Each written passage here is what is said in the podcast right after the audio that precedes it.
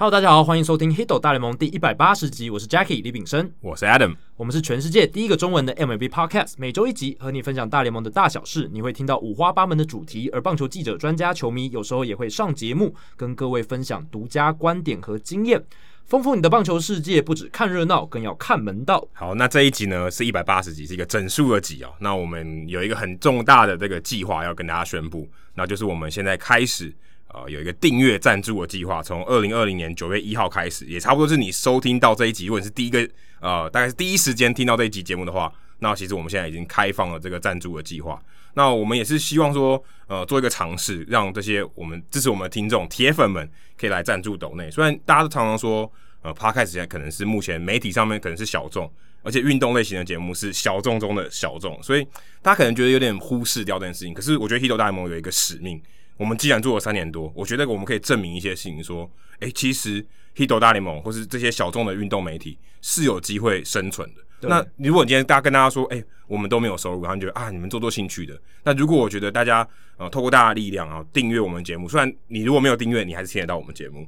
那如果你愿意赞助我们、支持我们的话，也告诉其他呃可能有志来从事运动媒体的这些朋友们、球迷们，诶，这个是有机会可以做做看的。大家越来越多人做。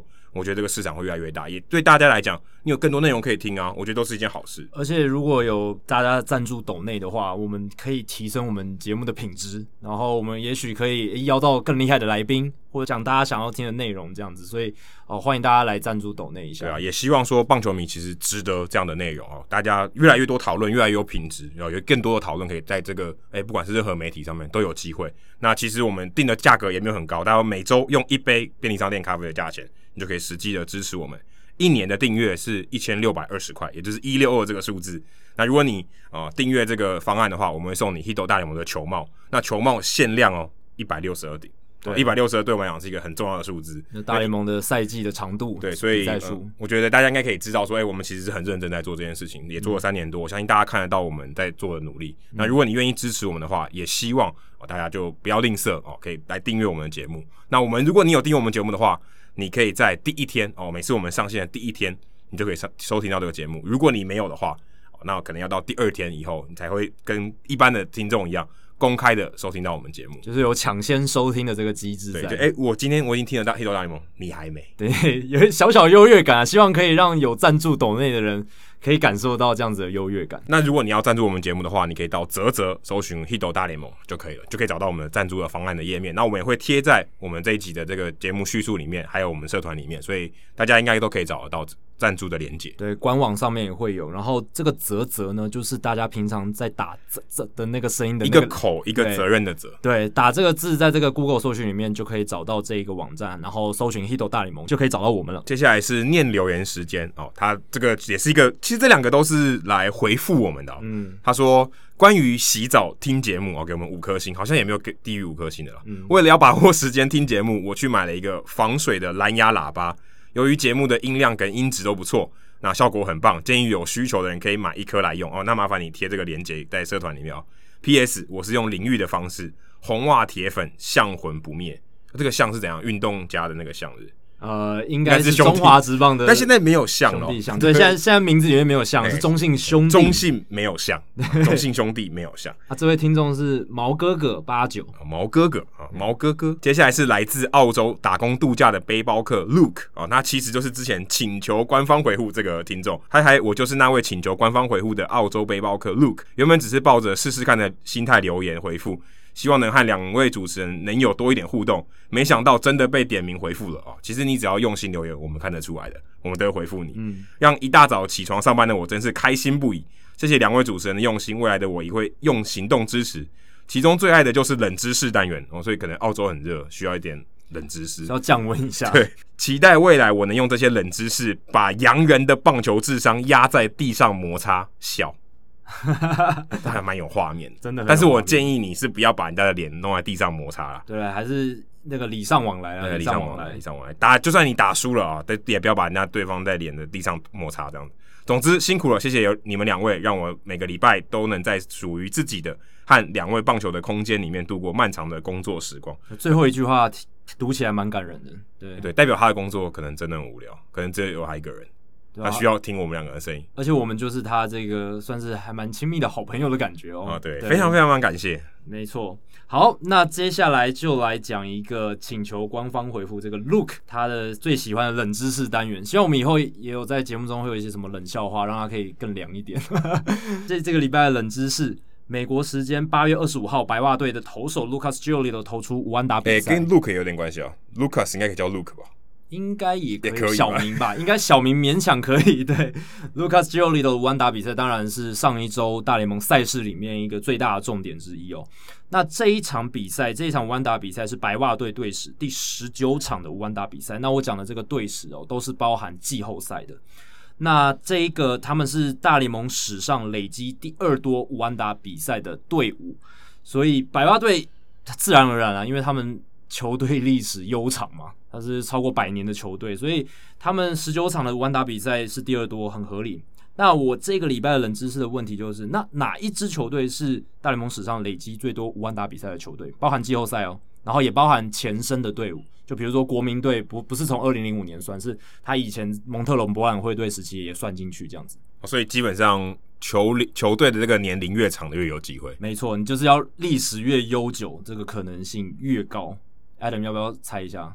猜一下嘛？那我随便猜啊，猜一定猜洋基队啊。好，洋基这是一个 good guess，因为洋基队拿过二十七座冠军，代表他投手一定够强，投手够强，只要几率够一定的话，基本上他出现的机会就是越大。而且他们有季后赛史上最有名的一场无安打比赛，甚至是完全对啊，完全当 Larson 的比赛，对，一九五六年，光那个就打趴所有的人了。对，那我们接下来就看看到底是不是洋基。那还有一个 bonus 的问题就是。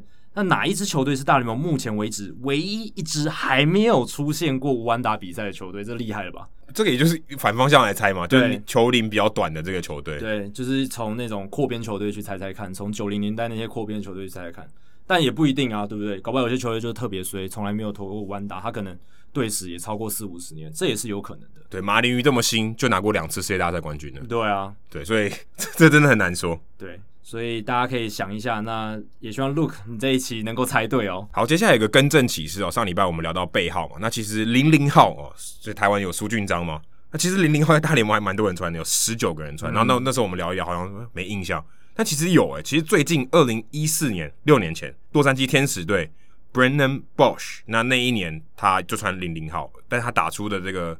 WAR 值比零零还要低，应该是负零点五。对，所以其实还蛮不吉利的。对，但这件事其实要感谢听众，他在那个节目的留言下面提醒我们，这个是要哎、欸，这很好，我们很我们很喜欢这样，所以欢迎大家来纠正我们。欸、发现纠错其实是我们很喜欢的事情，代表大家有认真听啊，不是听过就算了。对啊，这个我们非常开心的事情。而且零零号历史上有很多更厉害的球星，哎、欸，有 Bobby Bonds。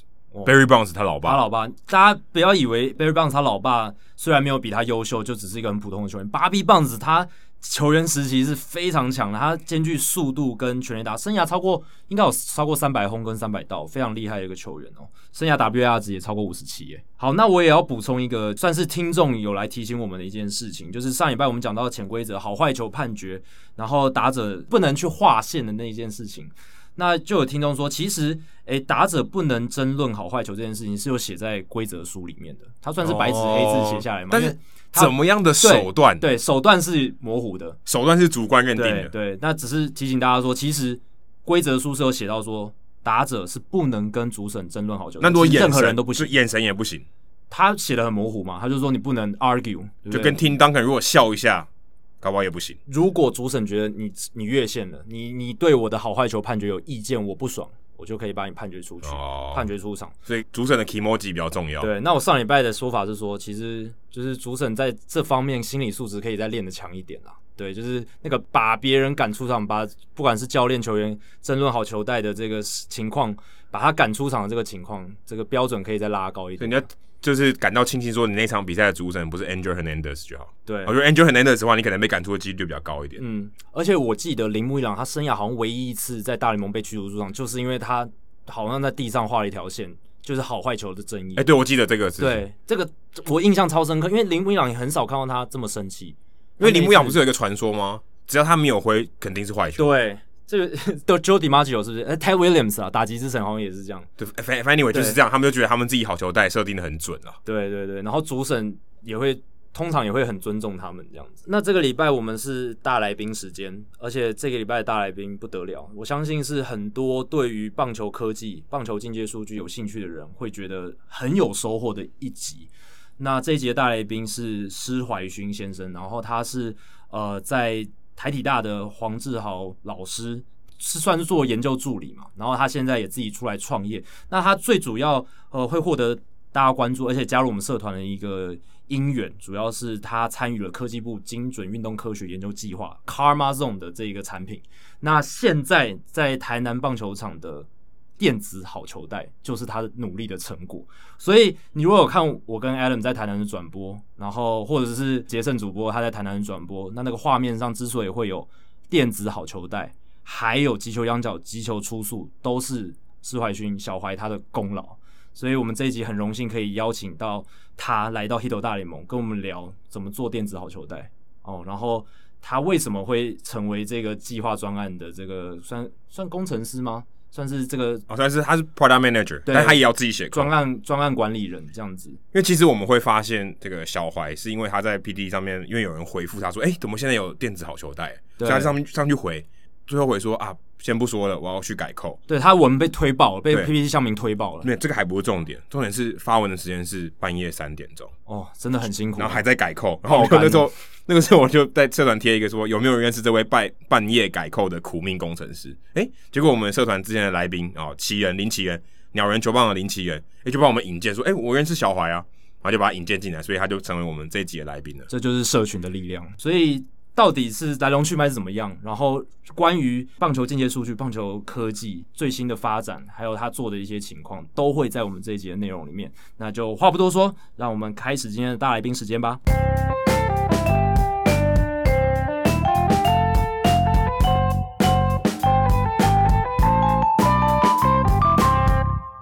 好，这集我们大来宾时间邀请到一个非常专业的技术人士啊，他叫小怀。那我来稍微念一下他的现在目前有在做什么事情，还有他的经历哦。我现在手中有他的名片，是一张履历啦，对，算是履历，名片大小的履历，没错。哦，第一个是台大电机工程学系学士，哎、欸，这个就是我考不上，专业对，我也考不上的。二我二类组考不上，你是二类的，对，我一类我根本连笑想都不敢，这个是完全跟我不同领域的。哦，接下来厉害了，台大生医电资所硕士。哦，生医，我还没念硕士，我书更多，真的。你至少也是台大硕士，我至少对，算最接近他了嘛，算接近 最接近他了。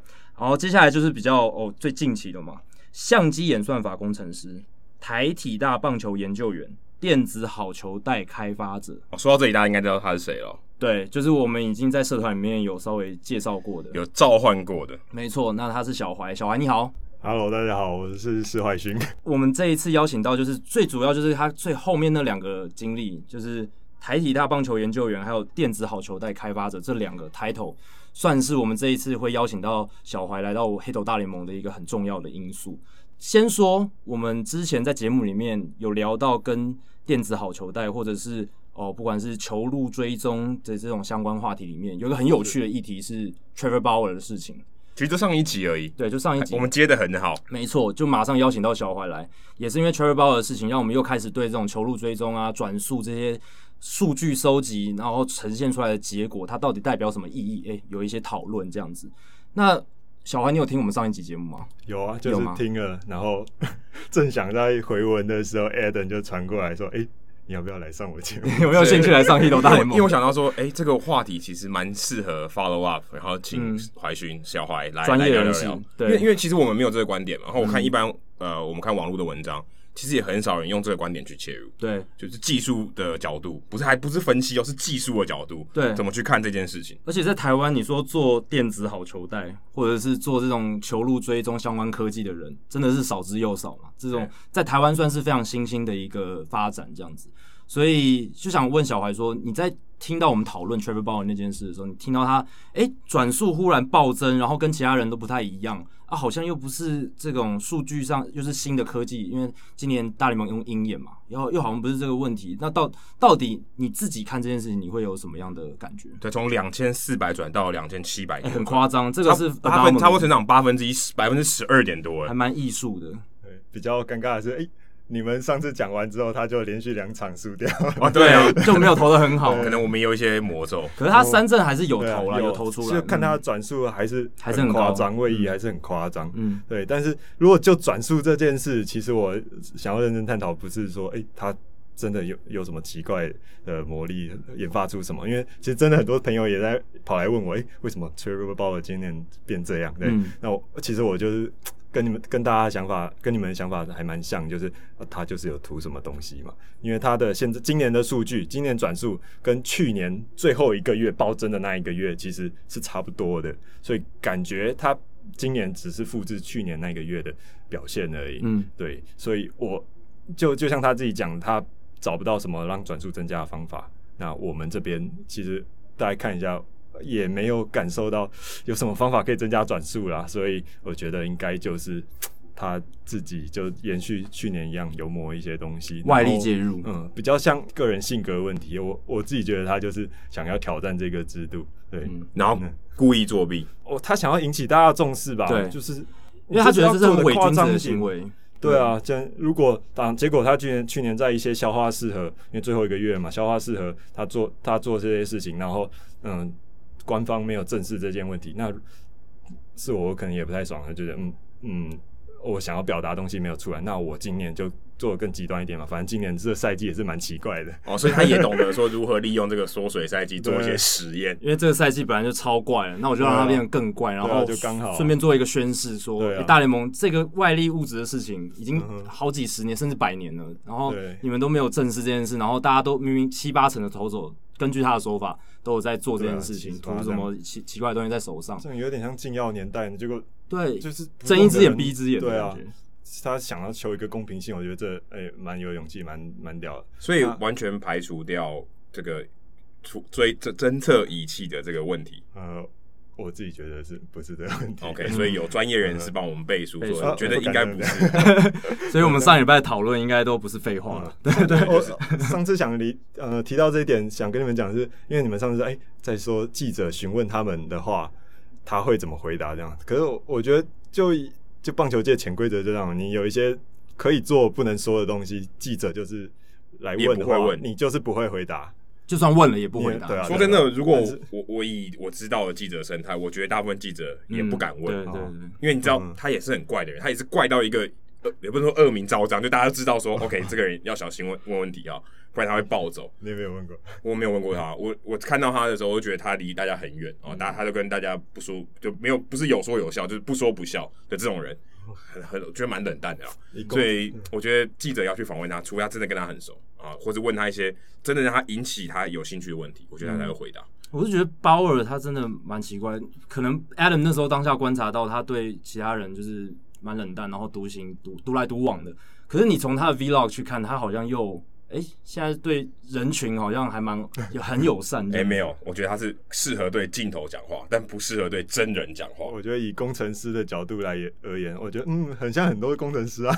对他，他可以面对镜头，他可以面对二次元。可是我觉得他跟他队友相处的也很顺流畅啊，就是他像什么 Kirk c a s a l i 他的捕手，然后他的一些队友跟他也是有说有笑，会 face p u n t 什么的，就是还蛮自然的。我觉得互动上，嗯、对吧、啊？一样从工程师的心态切入，就是边缘人，你还是找得到你的边缘人朋友。OK OK OK OK，讲的我好边缘、啊欸，这个这个可以做 punchline。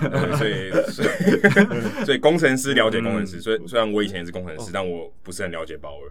我就觉得他很怪啊，就是跟以前我们大学里面那种超级怪咖一样。我很喜欢看他的频道，不是看 Vlog 的部分，嗯、我是喜欢看他，最喜欢看他那 Tips with Trap 啊，对，就他分享一些技巧，他真的讲的还蛮有逻辑的，对，所以有一些也会带给就翻译给那些球员、加足球员，因为我们在体大教助的球员看一下。嗯、对，我觉得他那个 Breaking Point，他的那个分析他自己跟某个打者的，因为平常对一些平常的打者不会这样跟你。而而且这个其实就破坏了我们之前聊过的潜规则。嗯，哎，照来讲他是不能把这个公开的。哦，就如果我今天我我知道你的弱点，我知道，或者你知道优点可以讲啊。弱点他如果公开出来，expose 出来，其实有点潜规则。如果今天，哎，如果今天鲍尔要上场打击，或者说，哎，这个上次他在那个 YouTube 上讲我弱点，麻烦帮我丢一球，哦，朝他丢过去。这是有可能。而且除此之外，他在那个 breaking point，他也把自己的投球的想法全部公诸于世了。哎、欸欸，这个一般很多投手其实不愿意讲的。我配球，我怎么投，我干嘛要跟你讲？他自己全部讲出来、嗯，这个其实也是他蛮厉害的一个地方。而且他讲的很有逻辑，然后分析的蛮清楚的。这个我觉得，这个如果台湾的球员可以多多看一点，搞不好也可以得到一些东西哈，对吧、啊？嗯他的分析我觉得蛮精辟的。哎、欸，你在跟一个球员聊天的时候，因为你是一个工程师背景，你觉得工程师跟球员这个中间的这个鸿沟是多大？鸿沟？对，因为你看，因为你看，包括就是融合这两个嘛。对，而且大联盟现在有很多 analytical team 嘛，就是数据部门的人啊。我们常常在报道中看到说，哎、欸，数据部门要怎么传达给这些球员、嗯？那你自己，因为你有跨足这两个领域，你自己看到的情况怎么样？一开始，因为我整个身份，我身形还蛮瘦小我，就不到六十公斤。然后，对，我、你也太瘦了。一进来就很很显然，显然我就不是啊，可能来这边台体大家太操劳了，哦、所以你又瘦了更多。对对对。又更消瘦，真的。所以现在不是小怀，是小小怀，小小 迷你怀，听起来怪怪的，好像是什么东西。对，显然我就不是一个体育专长生过来，对，所以他们一开始会比较还是比较保守，但是我还是会尽量跟他聊到，哎、欸，我是会打球的。然后像他跟他们打球的时候，我会帮忙喂球啊，或者是甚至有帮投手那边接捕。对，所以等到他们有帮他们接捕嘛，那他们也会觉得，哎、欸，你好像真的会有一点呃技术在，所以。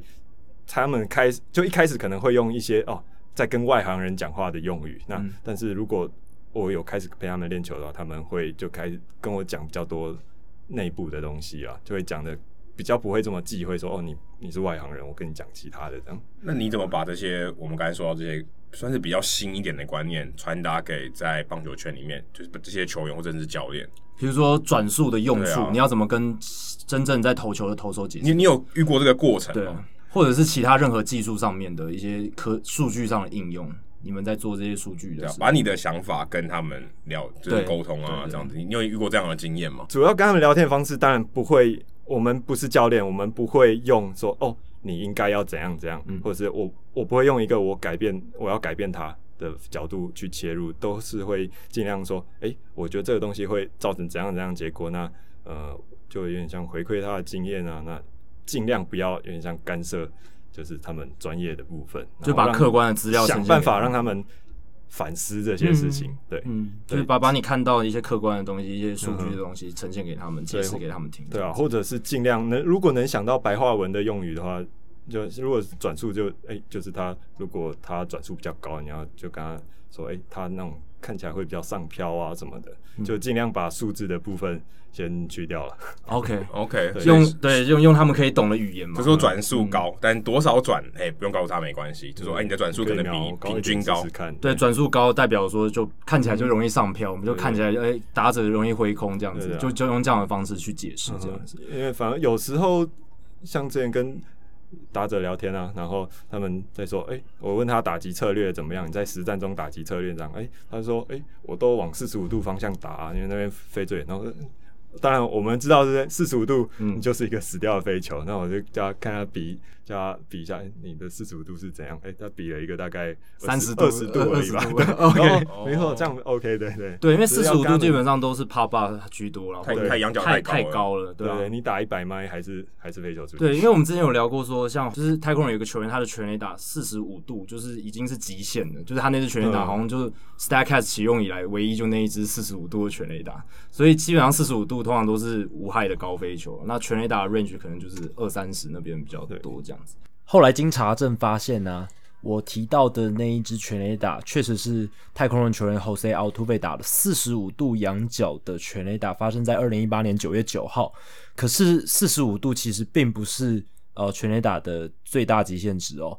那在大联盟二零一五年启用 Statcast 以来的这呃，将近六年的时间里面呢，大联盟总共出现了五十四支击球仰角大于等于四十五度的全垒打，仰角最高最高的一支是 Abisal Garcia，现在酿酒人的球员哦。那他在二零一九年五月二十八号的时候打出了一支全垒打，击球出速九十七点二英里，然后击球仰角五十一度，所以五十一度是目前大联盟有记录以来。仰角最高的全垒打，在这边补充说明。所以他们在讲数字的话，呃，我我可能先从他们体感经验着手，然后再想办法连接到他们的经验啊，对，嗯、然后再从这边再做。这这部分我就跟他们就是，哎、欸，你这个没有四十五度了，嗯、我还拍照给他看，我就从侧面拍，哦欸、这个，哎、欸，这很好啊，欸、马上有图像，他就知道说，哦，我的观念可能要稍微改一下，不是我的角度，就不是你的角度，对，欸、真的有点双关语，但我的角度跟你的角度就是不一样，标准不一样，欸、他现在标准可以调整过来。那你刚小环，你刚刚有提到说，哎、欸，你自己也有打球的经验，所以你也算是能说一些球员的语言，那我们就很好奇你的背景到底是什么，就是。可以，可不可以请你聊一下你的背景？就是你为什么会喜欢棒球？然后呢，怎么样会想不开，然后投入这种棒球相关的产业？哎、欸，我们讲一个刻板印象一点的，台大电机的，最后怎么会跑去棒球的产业？呃，对，这个应该很多人问过你吧？呃，我反而觉得就是因为在这种顶大，然后大家薪水都很高，然后反而会更追求一些嗯。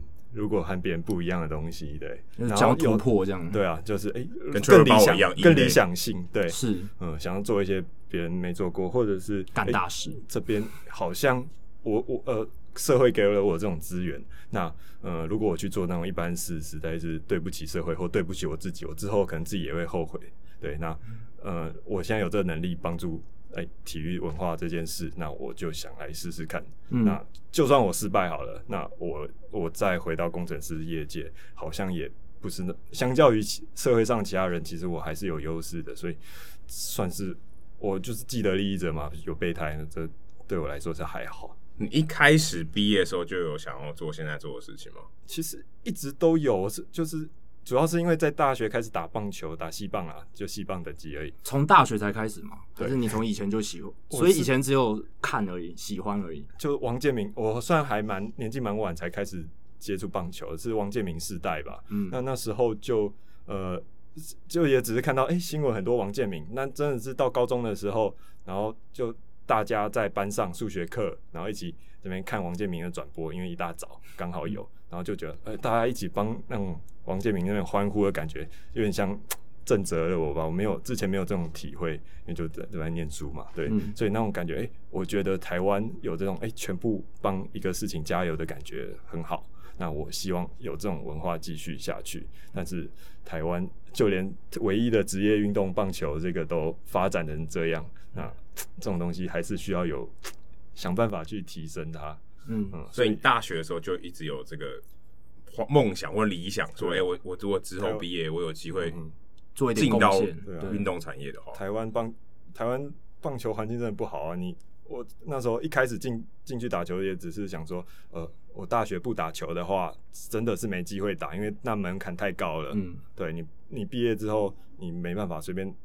你你要先练球啊！你棒球没练个一年，真的是打不起来，没办法打的。那个球都乱丢，打一打。出了社会想要打 社会球队也没有办法。一开始是这样，那就打的还蛮投入的啊。所以之后当西方队长，那西方队长的时候就开始会想，我要怎么帮呃队上进步？怎么用奇奇怪怪各种手段，用既有的资源把一群呃。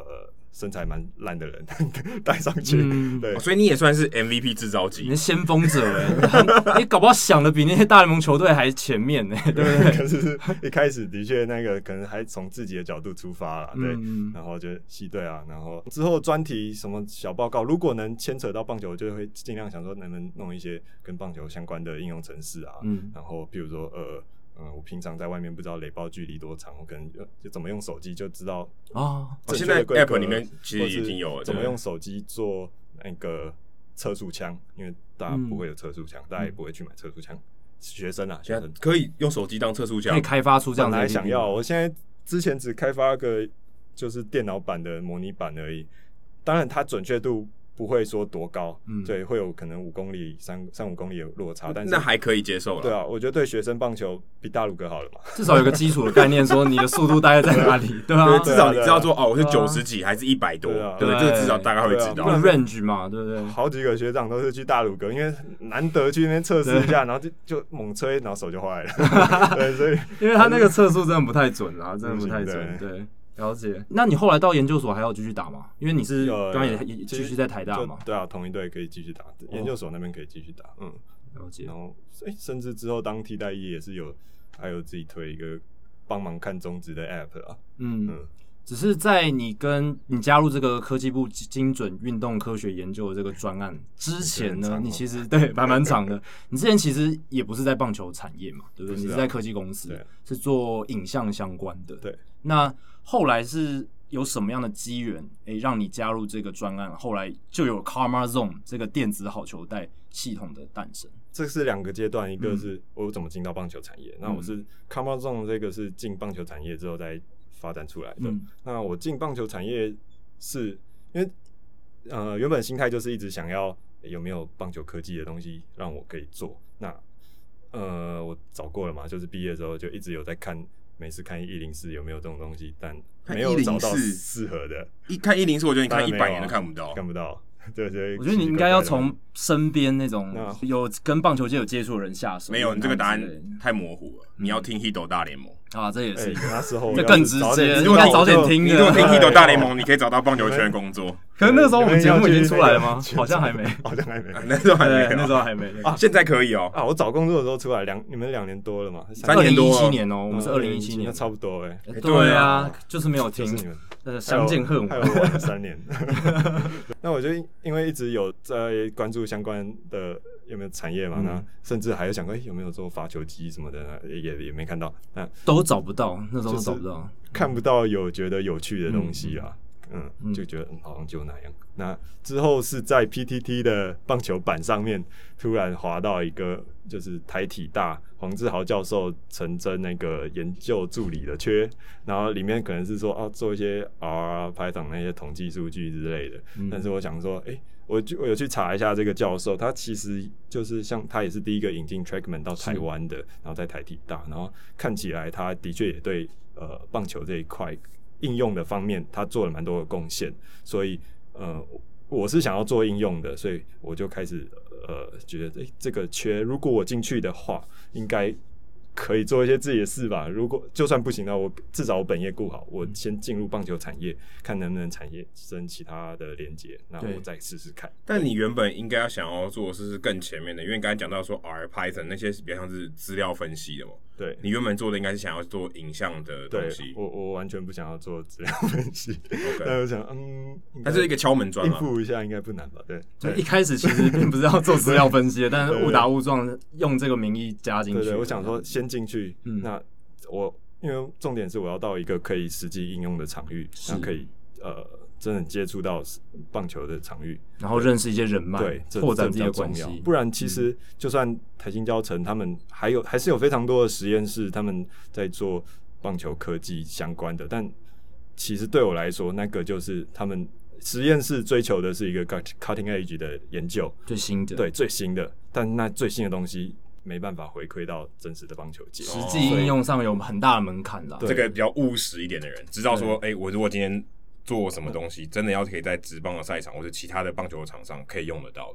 对，就这个很重要，因为不然就大家就是在实验室里面做一做。你在实验室做出来的东西很厉害，你也发表论文，但那个实际到应用可能要差个十年二十年，对不对？然后那个产品能够真的给一般人或者是一般球队使用，那个还有很很久。所以你是算是走比较务实层面的。对啊，对。黄老师其实我们节目之前可能也有稍微提到过，他真的算是台湾这种棒球科技还有棒球先就是进阶数据的这种先锋，而且。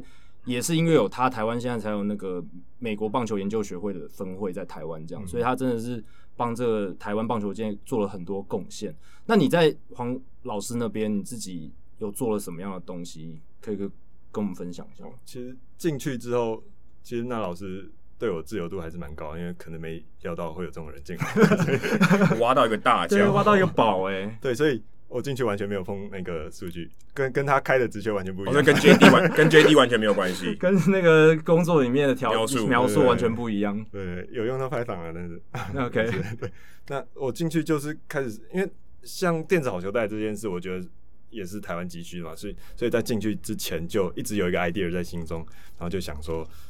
先进来之后，看看有没有办法真的应用。哎、所以我进来之后，他也算也给也有给我资源，然后去配这些相机，然后去测试，然后所以稍微修正一下。一开始这种东西，电子好球袋是我的 side project 啊，就是自己装在台体大，然后测试一下。那过了几个月，哎、好像出版是 OK 的，嗯，然后就先在台体大收资料。然后同时间，本来科技部其实洪老师那边做的专案是另外一个，是做压力鞋垫的。这其实大家可能不熟悉，因为呃，美国大联盟里面是有开始做一些用一些压力板在做一些，比如说重心转移啊，嗯、那些呃爆发力的测测量。测量，对、嗯、那些数据，他们有开始做，是。但是那个东西其实它还是有它的一些缺陷，像是、嗯、呃，它的真的就是比较它点数。侦测的感测点比较少，所以你没办法分布的，没有办法看到太仔细的东西。你可以看到简历左右横离的量，可以上下量，但是你看不到你的力是在脚跟啊、脚尖啊之类这种，没办法看到这么细。部位不知道。嗯、对，所以一开始我们做 project 是，就是把做一个压力。的鞋垫就是放在鞋子里面那种鞋垫，然后可以侦测到脚步的运动的。对，那这部分其实是有它的发展潜力。然后之后这东西其实也有带用这个东西到美国 Winter Meeting 去参展过，冬季会议去参展。哇、呃，对，所以酷哦。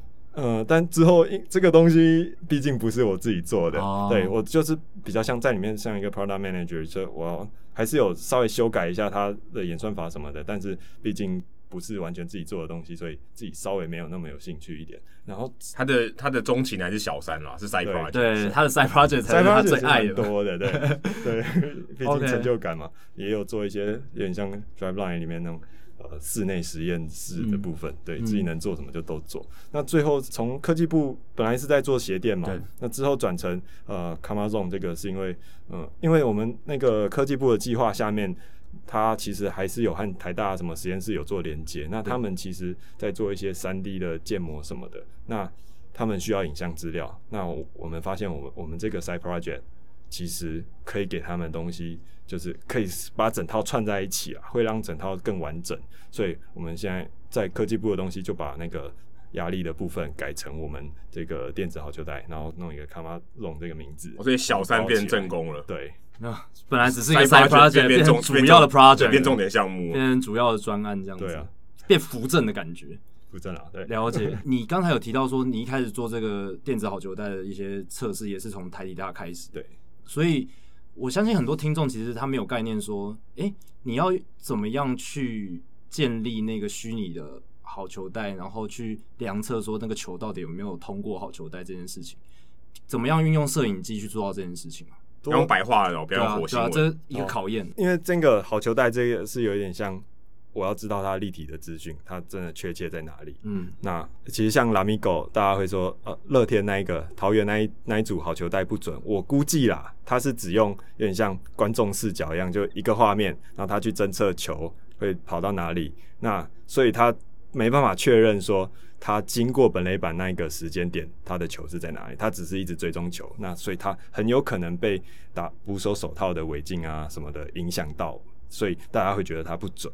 我我的猜测是这样，嗯、对，嗯。那但是真的你要建立一个精确的呃空间的资讯的话，那就跟人人眼有点像，人眼用两只眼睛，你就可以得到一个那个立体的画面，对，你知道它的距离是多少？嗯，那同样的概念，我在相机的世界中，我用两只以上的摄影机，那我从不同角度去分析它的关系，它其实是可以算出来在画面中的。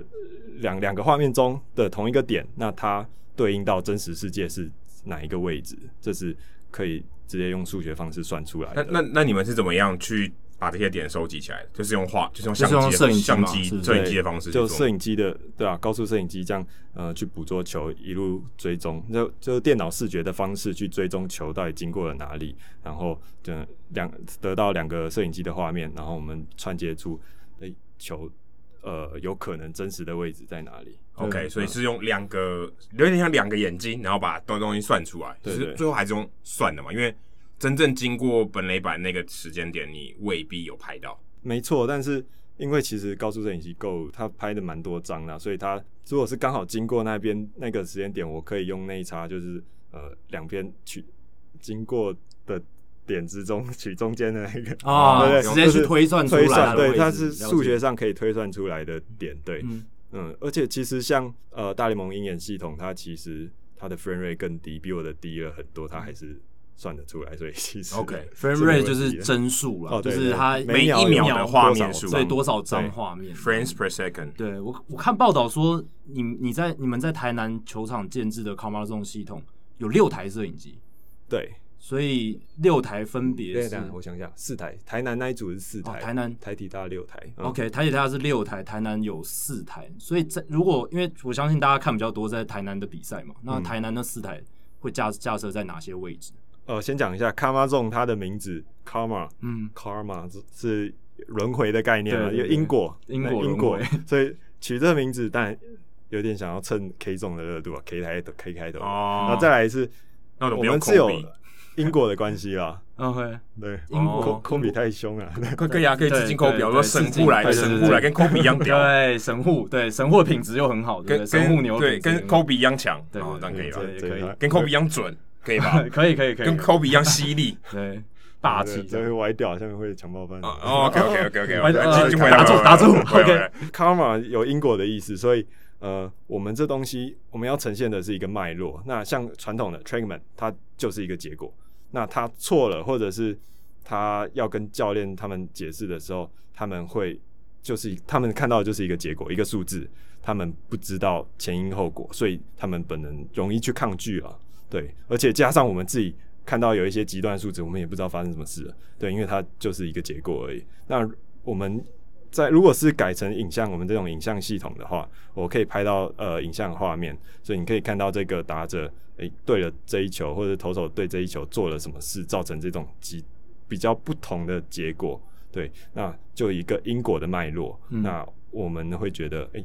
教练对教练来说啊，这种因果脉络是他们想要看到的，他们有画面的东西是可以看到的，而不是一个只有结果的数据。因为要解释一下说，TrackMan 它其实是雷达系统嘛，对，它就是用那个波去侦测那个球的位置，嗯、所以它呈现出来资料就是一个数字，它没办法跟你跟你影像说，对，图像就算有也是模拟的，也不是真的，也不是说啊真的他就是走过这条路啊，是用模拟，嗯、可能用算的，然后把那个路径画出来。哎、欸、Rapsodo 是不是也是？用雷达波？还是？Rapsodo 它其实也是高速摄影，也是高速摄影机。对，那就是球经过的时候，它就拍几张，嗯、然后它就去算它的飞行距移动的距离啊，然后旋转的角。可是我看 Repsodo 出来大部分都是数据比较多，对，它的界面、它的 UI 上面大部分都是记、哦、都是数字比较多，或是这个模拟的图，例如说球怎么转啊，还有、嗯、一个图像的界面让你看。Repsodo 它是放在投手跟捕手中间嘛，嗯，那那个角度的影像其实。呃，你给球员看，他其实也不是很清楚嘛。然后他那那一机的影像，其实是为了拍，就是真的拍球这件事，因为转速这件事要算是有难度的。他那一机的影像是完全在拍球。r e p s o d o 它其实可以外接你，比如说 iPad 什么，对在旁边拍摄影像，它可以跟那一机的数据连在一起。对，对，对，所以它的影像部分要你要另外拍，对，要靠其他的硬体去辅助这样子。对，它的角度不如你们的那么好，对不对？因为它只拍球。嗯，它没有拍投手，也没有拍打者。嗯，对，OK，所以这是最大的不同。那那跟鹰眼比的话，你们就是帧数比鹰眼多这样子。对，所以画面相对来讲还比鹰眼清楚。就轨迹的话，我们会切得更细了。OK，那但是我们每秒钟拍的张数这么多，一来也是为了我们不只是想要算轨迹这件事，我们还要捕捉那个打者跟投手他们的动作。对，因为我们想要。用尽可能用最少资源做到更多的事，所以除了轨迹这件事，我们的影像还可以延伸出非常多的呃电脑视觉的判断，就呃球员他们动作追追踪啊、分析啊什么的。就比如说投手他肩膀举得多大，他的角度那些其实都可以追踪得到这样子。嗯，对啊，这个后期的确是往这个方向发展。那如、欸、所以你们的这个系统全部加起来，等于是 TrackMan、Rapsodo、Edgertronic。全部加在一起等于你们这个系统，对，等于你们这系统包含了这些所有的功能。他们这些其他各各项产品，他们的优点，把它或是他们对，或他们擅长的擅长的东西，把它弄在一个系统里面。嗯，对，CP 值版本就是大杂烩。所以你们的 solution 比他们那个 solution 的范围更大，对不对？解决的方案，因为它有些都只解决某一个问题嘛。你们基本上是所有问题都可以解决。也这样说的对吗？也不敢说真的有解决，应该就是我们用最少的成本去做到尽可能大家。呃八十趴 OK，他们就是先带领大家进入到这个世界，这个棒球科技的世界。嗯嗯、那如果真的不足的话，我们再把相机的规格再提升什么的。对，因为对如如果有看 MVP 制造机的话，都知道 Edgertronic 它那个高速摄影机是非常厉害的。嗯、然后如果你去看 YouTube Edgertronic 的那个摄影机的影片，也是可以非常非常细、非常非常慢。但对 Camera Zone 的高速摄影机有到那样子的程度吗？嗯，没有，规格还是速度还是差蛮多的。OK，嗯，因为那个几千张真的是规格差太多。那如果我每一台都这样做的话，我资料量会大到我无法处理，handle 不住，而且硬碟可能要好买好几颗，但就是要买好几倍哦。对，没错，因为现在就算有 electronic 教练团用不用，我也不确定。对，所以我先。带他们进来，如果他们觉得引起他们的重视，他们真的觉得想要进一步看的话，我再提升我的规格，这样，哦、因为我是希望这个系统是有滚动式升级，对，对。可以扩充的，因为它是它不像呃 Trackman，它就是雷达系统，大家不知道那是什么东西，你没办法就哎、欸哦、多加东西或者去改什么东西这样子，嗯。就他，他就是那一套产品，对，对对，你基本上没有办法做做什么。这个是扩充，又又给他做一些扩充性的那些呃空间，对。哦，那这样还不错哎。你们后来就是在台南球场架设这个东西嘛，然后现在今年球季已经实际应用了。那你们当初在诶、欸，应该是有跟同一支球团去讲这件事嘛？应该是有去做一些配合什么的，不然不然怎么会让你们转？或者说，哎，教练，你总是要说服教练说，哎，这东西是可以给你用的嘛？所以是什么样的机缘让你们可以在台南球场开始，就是实际把这一个系统去应用？先讲一下那个，其实也不止台南，一开始我们是先在台体大嘛，对，接下来是其实味全在斗六的是球场，他们先装了，对，然后之后再来再谈到统一那。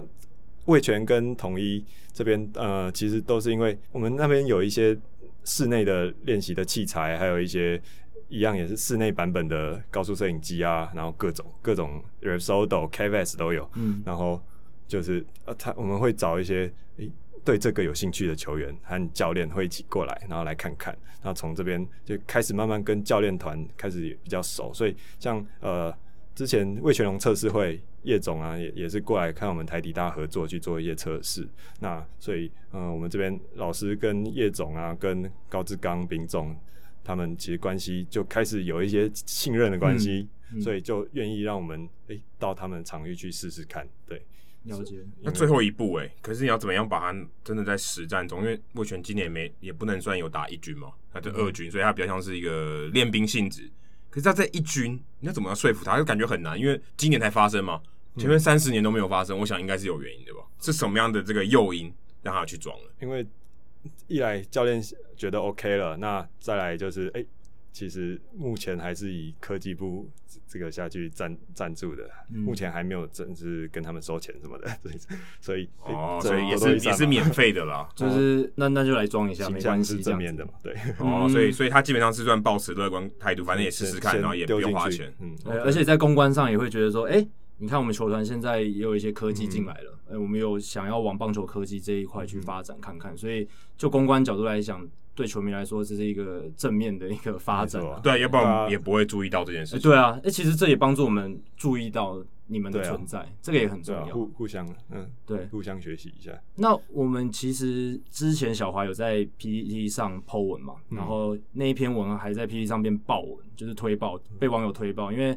有网友就注意到台南球场的这个 K Zone 在转播单位上新的 K Zone 这样，那就有人 po 文，然后你也去做一点说明这样。那你有提到说，其实你现在。在做的蛮多事情，就是想要建立一个后端的这个资料库的概念。那这个资料库的概念就是说，诶，我们收集到这些影像资料啊、数据资料之后，也许未来就是可以做到用应用在实际的战术、实际的球员养成、各式各样的方面、球员评估等等。那你自己在做这个资料库，目前的状况大概是怎么样？做资料库这个，其实我在观察那个台湾的棒球科技这一块。其实像数据分析的人啊，台南就要其实数据分析的人是够多的。然后，嗯、运动力学的人那些，其实很多这种运动力学、运动科学的系，他们那些学生有很多这种人力资源。但是就是科技硬体这一部分，他们其实他们是苦没有那些硬体资源去给他们分析。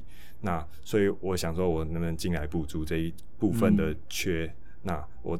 建立好这些东西，那给大家用，那给球迷用，给队上的人用，那建立一些这种相关的产业的生态链，那希望就是可以就是整个带起来，呃，这个运动科学的应用，这个风气这样子。那如果这个资料库在你最理想的一个情况下，会有哪一些数据或者资料是未来可以取用，在中华职棒可以取用？嗯，我这边的范本可能可以是。Statcast 他们那个 Baseball Savant 那个网站，他们有有各种数据。因为如果是自动化的话，我所有的数据都可以自动上传到一个网站。嗯、然后最特别的是后面他们还每一球有足球的影片嘛？对。对那那个影片 Staycast 那边是转播的视角之类的，就剪一个 MLB TV 的那一球的画面。对。那我这边的是因为我有好几台摄影机，那看球场有几台。对。那我就如果那那个资料库再可以再连接到。嗯，每一球的影片啊，就投手打者，那这个其实就是更完整的。那比如说，呃，对啊，你生物力学，你想要分分析这一球，诶、欸，为什么投鸟鸟的，或者他是不是疲累了？那我们都都可以再从那些影影像去回回去看，而不是只有那个结果的数字。哎、欸，可是这些东西公开，如果我今天是球队的，我今天是教练，我可能不想让人家知道说，哎、欸，我的投手。缺点在哪？看那个影片，我觉得可以分析啦，对不对？你今天假设这些影片都是公都是公对都公开的嘛，球迷都可以拿到的话，其他球队一定也拿得到。那他们不会有这些疑虑，说：“哎、欸，我我真的需要这些东西吗？我我真的需要这些资料吗？会不会？如果今天你的哎、欸，我不相信你，你把这个资料拿去给别的球队，今天统一给你的这个资料嘛？哎、欸，你今天可以拿去给兄弟、中信兄弟或者富邦悍将。嗯他们不会觉得说，哎、欸，这个这个资料会有这些疑虑吗？嗯，当然一开始大家还是会有疑虑，但是就是，哎、欸，我们当然要做好自己的职业道德，不同队的东西我们不会这样互通。嗯、那呃，至于能不能公开在网络上给大家看，这个是一个很像整体环境、大环境的东西，能不能去推动？那像美国的话，他们是 MLB 官方直接下去推说，哦，你每每一队都要装这些东西，嗯、然后这这些东西就是可以公开。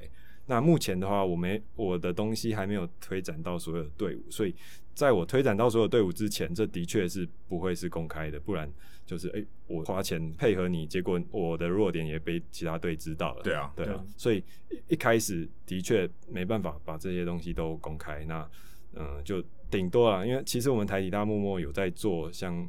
呃，台南 Josh 在做的那个就是足球记录，嗯、我们进雷点，然后还有呃打出去的落点什么这些进阶数据，我们其实对中职有做每一场的足球记录。但这个很重要，但，但这个是封闭的吧？目前还是封闭，还没有公开，对不对？目前还没有公开，但其实之后是可以公开的，因为这个今年是用呃科技部的钱去跑这些事情。OK，所以是从今年开始才有这些足球记录，以前的有吗？以往的也有，但是以往的。金主可能是球团哦，所以其实足球资料都是有的，只是在掌握在各个球团手上。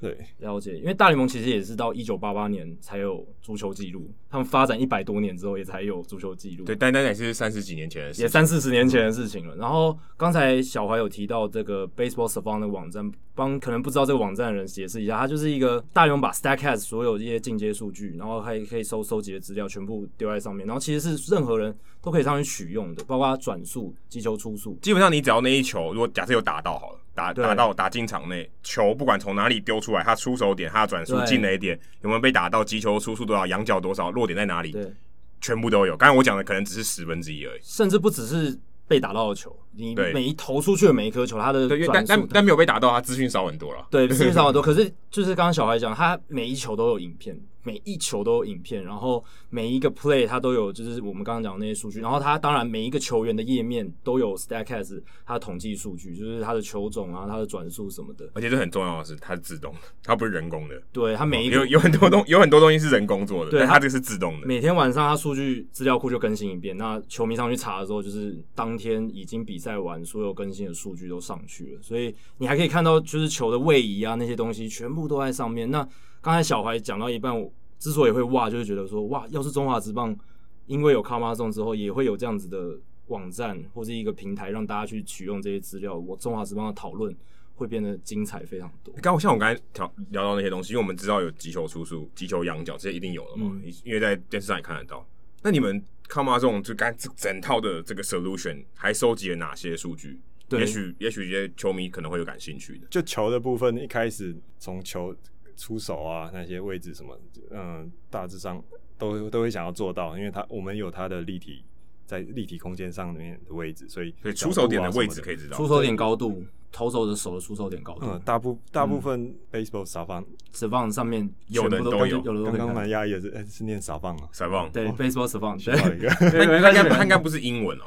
对，它应该是外外来语，应该是法文或什么之类的。对，但也变变成英文单字这样子。OK，所以只要就是我们现在在 Baseball Savant 看到的，包括甚甚至连那个跑垒级数也可以做到，对不对？哦，这个有点难吧？如果要做是可以，是可以，但是现在没有。目呃，对，不在短期的规划中，因为毕竟这些还是有一些预算，对，因为我们这样都可以知道说陈晨威跟王维成谁比较快。我们只能说哦，陈晨威好快，他几次到了，或是我们帮他用码表算，说从打击出去到回到本垒踩到本垒那个时间有多少？可这个基本上还是码表的东西，对吧？你不知道级数嘛？对吧？因为你不可能 friend by friend 去看嘛。因为大联盟那个跑垒级数，它是有就是有去筛选掉那些。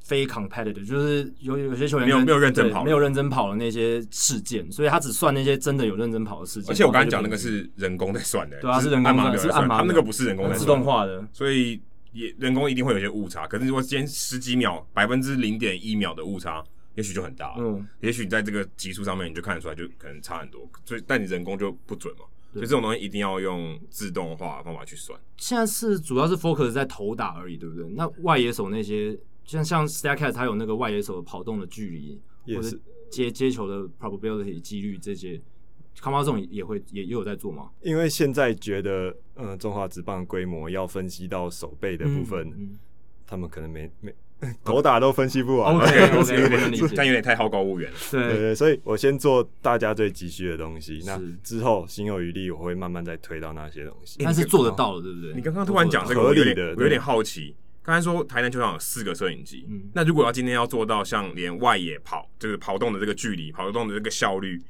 我要多少台摄影机啊？要很多，对不对？嗯，大概如果你用你的专业的判断，如果是连到外野那种，其实我不觉得要把它这么精准说哦，一个外野手一个摄影机，因为他们也跑很大，嗯、所以可能就是一个比较大广角的摄影机，对，然后解析度好一点。那其实有个大概，其实。就 OK，那误差所以也许多一个就可以了。嗯，对，多一两个，嗯，就是设备不一定要到最 top，但是 CP 值做到可以去做一些分析，其实就蛮足够的。我会想到这一点，其实是因为这几年越来越多人在讨论中职的一些进阶数据什么，嗯、但防守这一块真的是大家还是在讲守备率。因为你真的没办法，你真的你没有那些资料，你真的只能讲守备率。但你也只能讲说他守备对 几次失误，对就几次失误就是守备率。但失误这个东西，我们都知道是一个很具有很大瑕疵的一个。甚至我们在播报的时候说，哎、欸，这球到底要不要判失误？啊、有时候变成是他自己的。今天呃，这个记录组认为这个守备员的标准在哪？对。他如果今天守备很好，这球他应该要接到，他范围很大，他已经跑到了，但没有接到。但如果一般人可能连跑都跑不到，啊、可能就直接安打。但他他跑到了，但他没接到。就要是他失误，对，所以我觉得这是一个很大的球迷想要知道的事情。可是现在的状况，中华职棒是完全技术上没办法去做到这件事，所以相信很多球迷是很感兴趣。目前的版本是因为我有击球速度、角度、仰角，那其实我有稍微呃，请我学弟跑一个模型，就是大联盟的同样的击球速度、仰角方向下去，可以预测说这个球的结果是怎么样，哦、是安打还是被接到。嗯，那如果放到中指上面啊，怕就是哎、欸、一堆呃出局的球，然后结果都是安打，会不会所以可以弄个 X WOBA 的，也可以弄出 X WOBA，对，可以预期，就是算出说预期说那个球形成安打的几率是怎么样，这样可以稍微。嗯、不过那当然那个东西不会是非常准确，因为大联盟跟台湾的布阵，对吧？哦，但但我觉得至少一个概念也还不错吧，不错啊、至少知道说这球是百分之十的几率接到，还是百分之五十，这个差距就蛮大了。至少对啊，有有一个基本的概念，嗯、这个也还不错。呃，Compa Zone 它其实影片他每一个 friend 其实还也可以有确切的时间数据，所以像呃跑垒速度什么的，你可能传统要按码表，或者是你看 YouTube 影片，然后算它的哪一格之类的，跟 Josh 算那个 pop, 对 pop time 一样 pop time 他要自己按码表去算的，所以如果他算影格啦，他算影格，他算影格，对，码表太夸张，也其实。如果你你要下载下来，你才可以慢慢用影格去算。如果你是看影片，真的呃，你你其实跟按码表差不多。时间停止期。对，那对啊，这部分如果我也是会想要先做内野啦。如果像外野手背那些真的太远了，那我想一个镜头先拍内野，那我 part time 啊，然后或者是跑垒速度那些，其实它我都有时间码在这生成这些影片的时候，那其实哎，那算这些数据的时候又可以更自动化一点，或者是人工在算的时候会更精确一点。因为像陈晨威真的是，我之前真的是用 YouTube 的影片去按码表去算它大概的秒数，是不会差太多啊。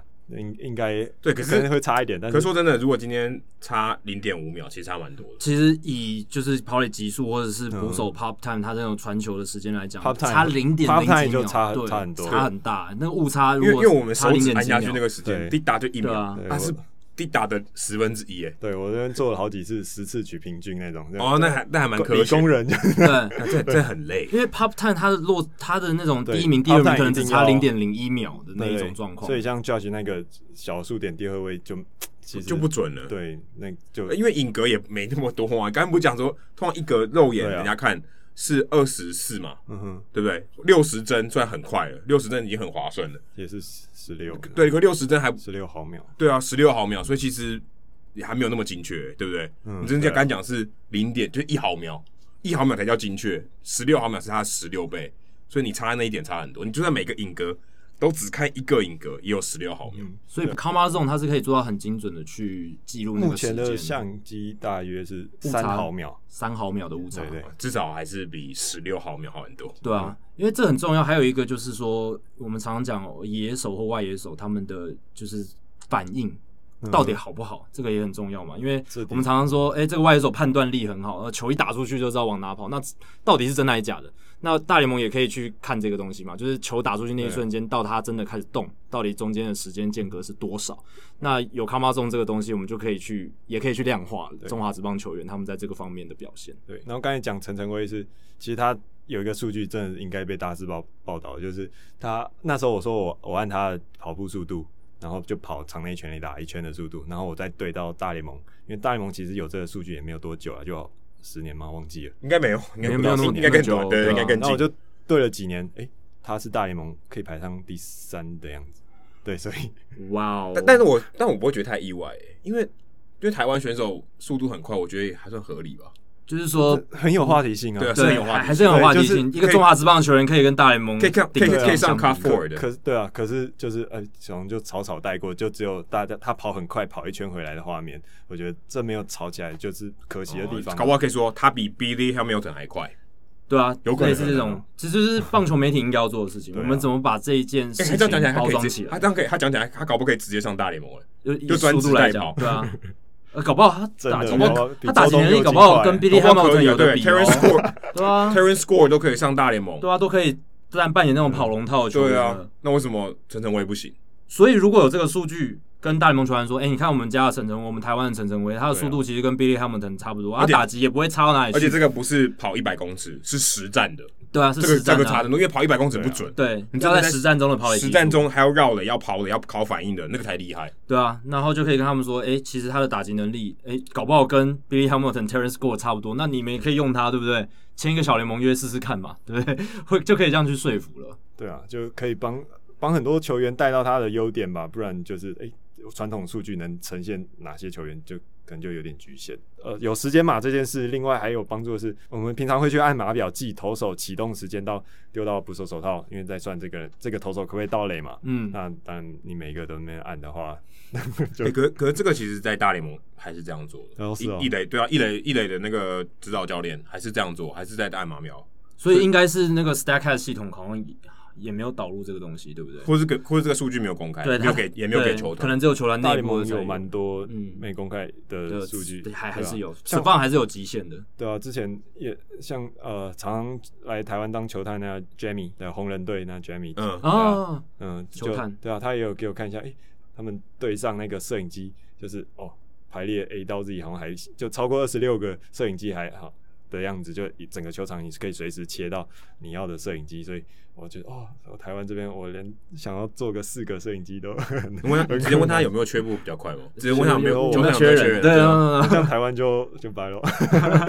再回来再贡献台湾嘛，可以了。因为你刚刚讲到二十六台，我们刚刚不是问说，哎，大排列 A 到 Z 的，对啊，如果有如果有那个要侦测外野需要多几台，大联盟 Statcast 是有二十一场一个球场二十、呃，那个是球团自己的，因为、哦、呃，Staycast 有点像联盟给他们嘛，对对那就是正规的那些。但是另外还有就是球员不球团自己加的，自己对，为了自己的，像 Astroni 他其实也架了很多台在为了投手之类的动作嘛，对，所以我想要就直接能做到什么就多做，对，所以我都放在我的摄影机系统里面，对，嗯，所以每个球团他们可能安装的这个摄影机数量都不太一样，嗯啊、但可能都是超过十几台吧，对吧、啊？卡马仲另外刚才讲基层跟呃职业，这是两个面向，那还有一个算是呃另外的附加价值是勤收国外球队的这件事，因为很常会有国外球员来台湾打国际赛，因为像台体大。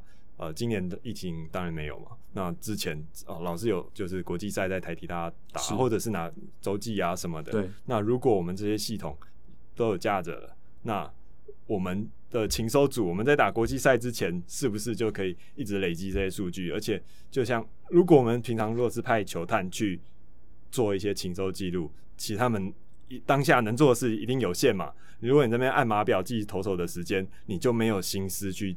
做其他的事情，测速之类的，一次只能做一件事，对，所以像我能，如果有办法让呃政府什么的，在比如说盖一个新的球场的时候，你盖一个，你你就是为了做一国际赛，大家来这边春训啊，或者来这边比赛的球场，打东盟之类的，对啊，那其实这也是一个很好的切入点，那对啊，这样对我们国际赛战绩，因为我们其实很需要一日球迷。很需要，毕竟大家也是从一日球迷出发的，要拓展球迷群，要靠这个。然后你刚刚讲到这个，就觉得哇，这个很酷诶，因为这几年都有很多美国大学队的这个成员来台湾比赛打球什么，然后现在都已经诶被选秀上了，然后更甚甚至更早，你们有 Spencer Torkerson 的资料诶？对啊，Spencer Torkerson 就是今年的选秀状元，老虎队那个选秀状元，他要来台湾打。对啊，他之前有来这边打，以以前有来台湾打，但不知道那个时候有没有 Trackman 去年还没吗？去年还前年吧，反正这两年的事情而已。去年的时候，我来台体大的时候，我有看到很多哎、欸、国际赛，但是那时候我还没有加这么多摄影机，残念。结果今天架好了都没有来，还没。但 可以预期的是说，你看，如果这件事情十年前已经发生，我们就可以知道 Gerrit Cole 十年前他在台湾他投的这个转速啊，他的速度是怎么样，然后可以跟现在来做个比较，就很有趣。对啊，基层棒球也是一个模范了，就是哎别人。的呃，高中选手跟我们高中选手，诶、可以做一个比较嘛？技术上有什么样的落差？所以也许这个系统，就像刚刚小韩讲，建立起来之后，呃，未来几年国际赛，我们收集到这些数据，十几年后，他们那些球员上大联盟了，诶、这些东西就可以拿来。好好讨论一下，然后也去检讨说，哎、欸，我们台湾棒球在技术训练上可能落差人家在哪里？这样。国际赛的情搜也就对，这很重要。国际赛的情搜，因为大家真的是土法炼钢，可是现在所有的东西，很多电子记录啊、会诊啊，都是土法炼钢。如果很多东西如果能自动化把它收集起来的话，其实可以让有那些教练把时间花在更有用的事情上了。减轻他们的负担，帮助会很大，而且尤其是日韩，日韩算是我们最主要的对手嘛，在亚洲的话，国际赛。对啊，不然我们去日本打一次交流赛，他们都有我们所有的资讯，太清楚了。结果我们哎，什么都，人家都把你摸透透了，然后你你对他们好像不太了解，我们就继续看转播，看转播画面，剪剪剪。至少我们这样在情搜上比较可以平起平坐了啊，多邀他们来多打一点东盟，或者是多多邀邀请赛这样子，让我们可以多多一点情搜。感觉有点像在厕所装监视器的感觉，都会。哎哎，又有点歪掉。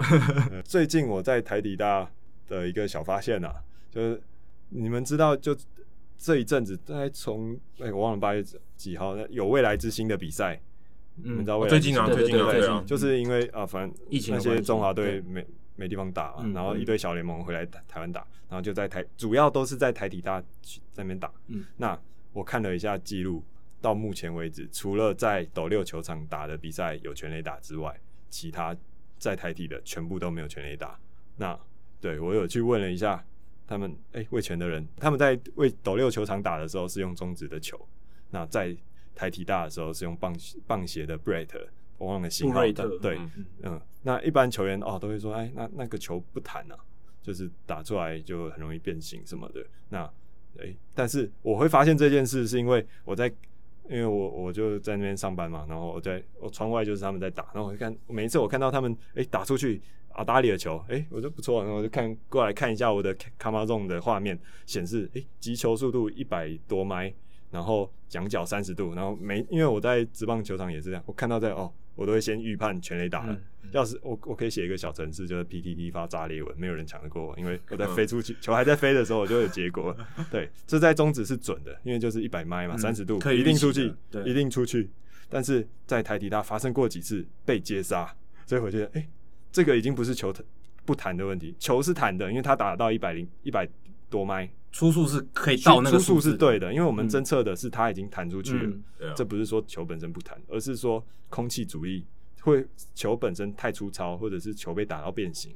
因为很多球员或者球童跟我说，他们捡到球的时候，球是变形的。嗯，而且那它代表台湾台湾球员可能太暴力了，整个把球打爆了。有可能是球的品质本来就不好。所以，哎、欸，如果这个 Braves 球，你你让那边球员打一百多迈三十度拉打的方向，也不是说打中外野哦，就是拉打，你觉得一定会出去的数据，结果一直被接杀，那这样带来的影响是大家想要看到的嘛？就是大家会开始真的就。不不拉打，你非球革命就是一直非球死啊，一直在警戒区被接到，对，所以最后就变小球革命。对，那一来就要回推到，哎、欸，中职的弹力球，就是中职的斗六那边的球，其实它跟大联盟那个数据去预估去比，其实是飞行的距离是 OK 的，就击球的仰角跟速度下去推算推算的话，其实是差不多的，但是是是我们这边太。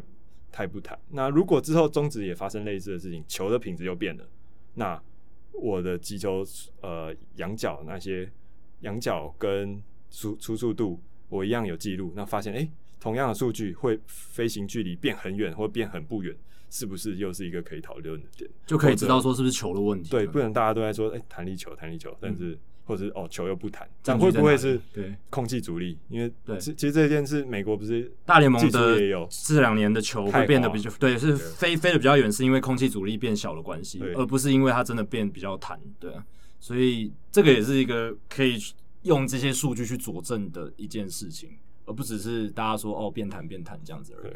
在未来之星这比赛，哎，如果用球这么不谈，是不是大家可以去讨论一下？嗯，这么不飞啦。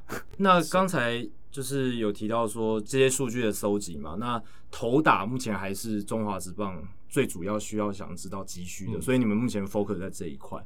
那我会好奇的是说，因为中华职棒我们之前节目上也是讨论说，很多球队之所以不需要进阶数据，他们可能没有那么急急需到进阶数据，或是急着去开发这些东西，是因为。投打的这些对战组合太频繁了，然后大家彼此哦四队都超级熟悉彼此的。那你自己小关你自己来看说，未来这些中职球团他们真正应用这些数据的方向会是什么？或或是他们真的会去运用吗？我我觉得这也是很多人会好奇的一点。到底原本的熟悉度就足够了，还是真的会想要用到你们在做的这些数据？嗯，如果。是像刚才讲的，比较像是对战的情搜的部分。我这个打者，我要怎么去对对上对方的投手？对方的投手有没有什么小动作什么的？这件事其实，哎、我有有一些职棒球打者来我们这边练球的时候，我也会问他：哎、我我现在有摄影机，那对方投手你你有什么细节想要看到？但打者其实正常回答就是：哦，不用了，反正都打很熟了，就。嗯，也没不知道要看什么。这这这实际发生的，这这有一点像是说，我全部仰赖我的现在的状况跟临场反应、临场的应对。嗯，变说他其实事前准备，他也真的不需要，因为没有什么好准备，就经验很多，就这么多，我看了那么多次，这本书我看了五遍了，对，你还要问我什么？对不对？经验值很够了，这样子。嗯，可是刚刚那个着眼的是在情收的角度，是对，而且尤其是纯粹就是看投手影像。对战投手影像的部分，但其实就算是情收，他后面他配球什么那些，其实还是有有东西可以做啊，只是他们可能不不在他们的生活经验里面吧。对，那如果有人带进来还是好的。但除了情收对手这件事之外，因为情搜对手这件事，其实中职有些队也是有在做。对，那其实拍着投手影像，拍着打者影像，更重要的是你球员养成的部分。你除了看对方的，你有没有好好看你的自己球员？那你有没有好好看自己的动作？那像美国大联盟，那之前也有问陈伟英啊，他们其实换局也很常去休息室后面的电脑去看动作。是，对。那台湾是没有这种文化，因为我不是看暗号，看动作。对，这是看动看动作，这很重要。对，今年就是因 为代工 人发生这件事，就是那个电脑，害我那个对啊，行政人员就一直问，哎，你这个有没有看？你到底在看什么东西啊？对对，还有大大家都有这种有有另外的疑虑，对。所以你说今天如果我们不讲是对战哦，就不是讲比赛场上说，哎，我们互相请的时候，反而别人比较是，哎，我反求诸己，每日三省吾身，看一下我自己到底哪里做的不好啊，我的数据有没有稳定，或者说，哎，我的，例如说我的转速，我的这个击球出速有没有好？那我今天不不评价你是四支零吗？哎，你今天每一个都 barrel，那你四支零也没关系。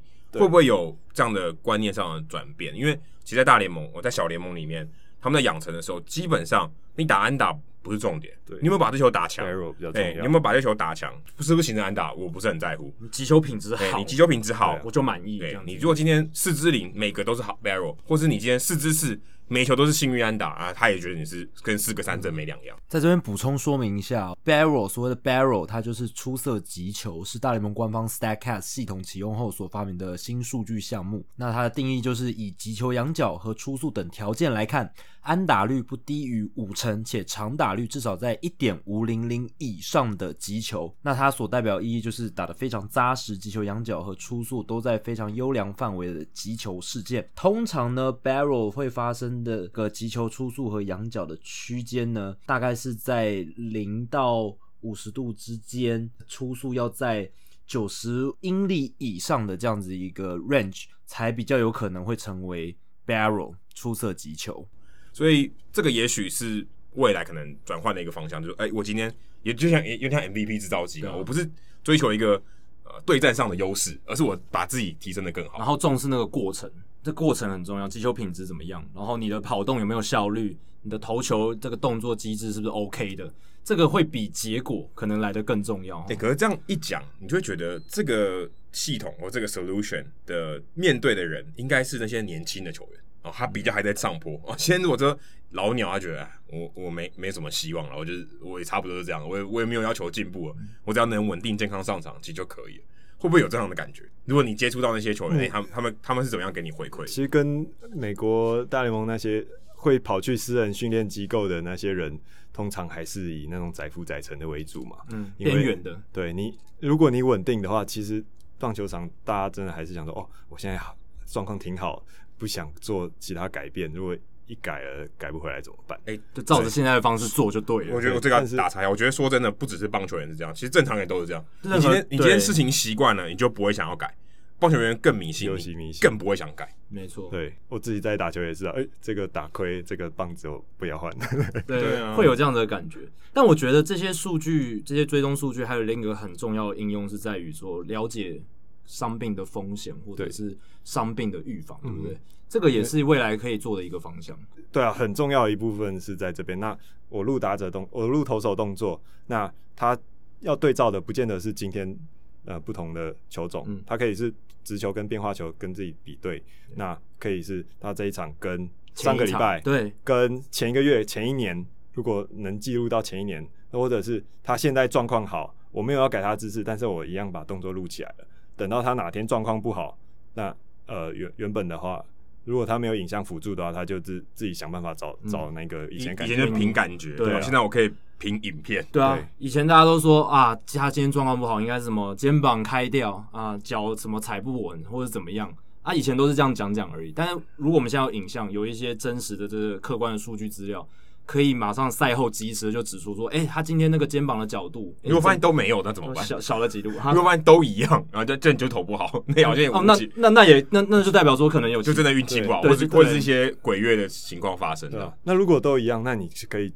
你至少可以排排除这些因素，不然你心里其实就一堆压着，到底是哪一个不好？这也比较科学嘛，至少所有的我可能的原因我都排掉了。心理学在运动科学其实也是一块，也是蛮有趣的，就是你要告诉你自己你超强的。对，所以他把那些变因排除掉，就可以找其他方向，然后渐渐的去慢慢重新建立自己的信心。对啊，呃，所以这一块也很重要。哎，信信心回到刚刚有一个像啊，大大家其实真的要追求那 barrel 啊，那我其实像。在转播比较常 Q 到呃我的击球仰角跟速度，通常是全垒打他们会 Q，对，但我其实还蛮常希望转播单位帮我多 Q 一些平飞安打的那一种、嗯、呃击球速度，诶、欸，我看到都过好几个一七几的那平飞安打，但对球迷来说就是哦，他打了安打就这样。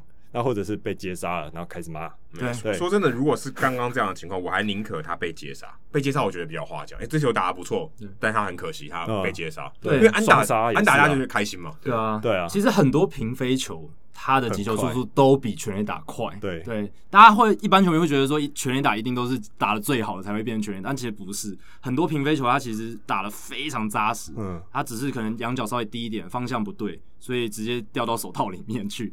但这个就就是这个数据资料它有意义的地方嘛，它有价值的地方，就让你知道说他击球品质好，可是他是运气不好。嗯，选手也有一个依归哦，告诉他，嗯、啊，你你这样 OK，你只是比较随一点啊，对啊，所以我觉得这个也是这些新的数据资料可以提供给球迷或者是球员教练一个新的参考点。对啊，在球员养成上面这观念就会差很多，他的心理的状态就会差很多。说，哎、欸，我今天四支零，对不对？对，没关系，你打很好。内容内容内容好，可是内容很很不科学，对不对？你讲内容就是说啊，用耗了多少个球数，或者我今天有没有被三振？可是如果你有更精准的，我击球的品质，那内容就更精准了，对不对？所以我觉得这个还是还是可以更科学一点。对啊，小何，你现在自己有创办一家这个算是科技公司嘛？棒球相关的科技公司，对不对？对，公司叫做有球科技，所以未来就是会把 COMAZONE 这些东西。呃，带到就是公司里面，然后持续的做相关的产业，你会继续做下去？应该会吧，如果大家有给我支持的话，哦，一定要，大家是球团啊，还或者是你们想买一套也可以。我买一套用在哪里？嗯，用在我们录音的时候，侦测来宾的那个动作，感觉啊。或者我们之后那个什么大叔野球五四三野球台名，我们办个棒球杯之类的，然后就可以来测一下我们看谁谁的击球出速最强，对啊，之类的。看看或谁把仰角可以打到九十度，谁打的最好，对不对？出速最强，谁的力量最大之类的，对啊，这个也不错啊。所以会啦会啦，我觉得小孩做这个应该应该可以，就是得到蛮多支持的，而且很多球迷其实都在敲碗，就是希望这些东西能够。真的快一点，更普及一点。对啊，说到普及，你觉得你如果今天你这个有球科技，嗯，如果今天未来我们要发展的话，你觉得你的这个目标应该会是在联盟，就是说职业的球队，或者说我们说城棒，还是那些三级棒球，就基本的棒球，或者说甚至说民间，或者是变成像是像 Driveline 一样，就训练的机构去帮助他们？你觉得如果未来要发展商转的话，你你觉得你的目标会在哪里？我这边的话，台湾的环境我会倾向于从职业角度出发，因为相较于美国，他们市场够大，他们他们至至少经济环境比较 OK，他们私人的训练机构有那个市场可以支撑他们。但是呃，相较于台湾的话，其实台湾的三级棒球有时候基层棒球反而是家境环境不好的。嗯、那我比较希望是，诶、欸，如果先从职业联盟先开始着手，嗯，那如果职业。他们可以接受的话，对于基层的教练啊，或是球员，他们也会觉得，哦，职业都在用，那我问你这个数据的话，那个教练比较不会就直接打枪，因为毕竟还是有很多比较保守派的基层教练，对，他们不太想解释新的东西给小球员的话，我直接进到基层，其实。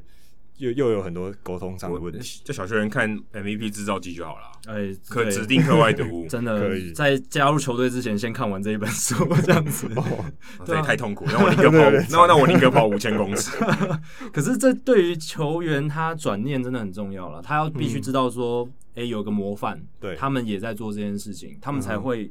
有那个意愿去尝试，嗯、去测试看看，说这个东西我能不能用，嗯、对不对？而且这是一个算是教育文化，我也我想要改变教育文化，但是我没办法直接从基层着手，因为这个教育文化有点像，呃，我就是在读书班那种，从小就是一直读书，一直读书。那对体育班来说，他们从小就是一直打球打球，他们要呃想办法精进自己的话，呃，所有管道你必须要透过教练，但是如果教练不允许的话呢？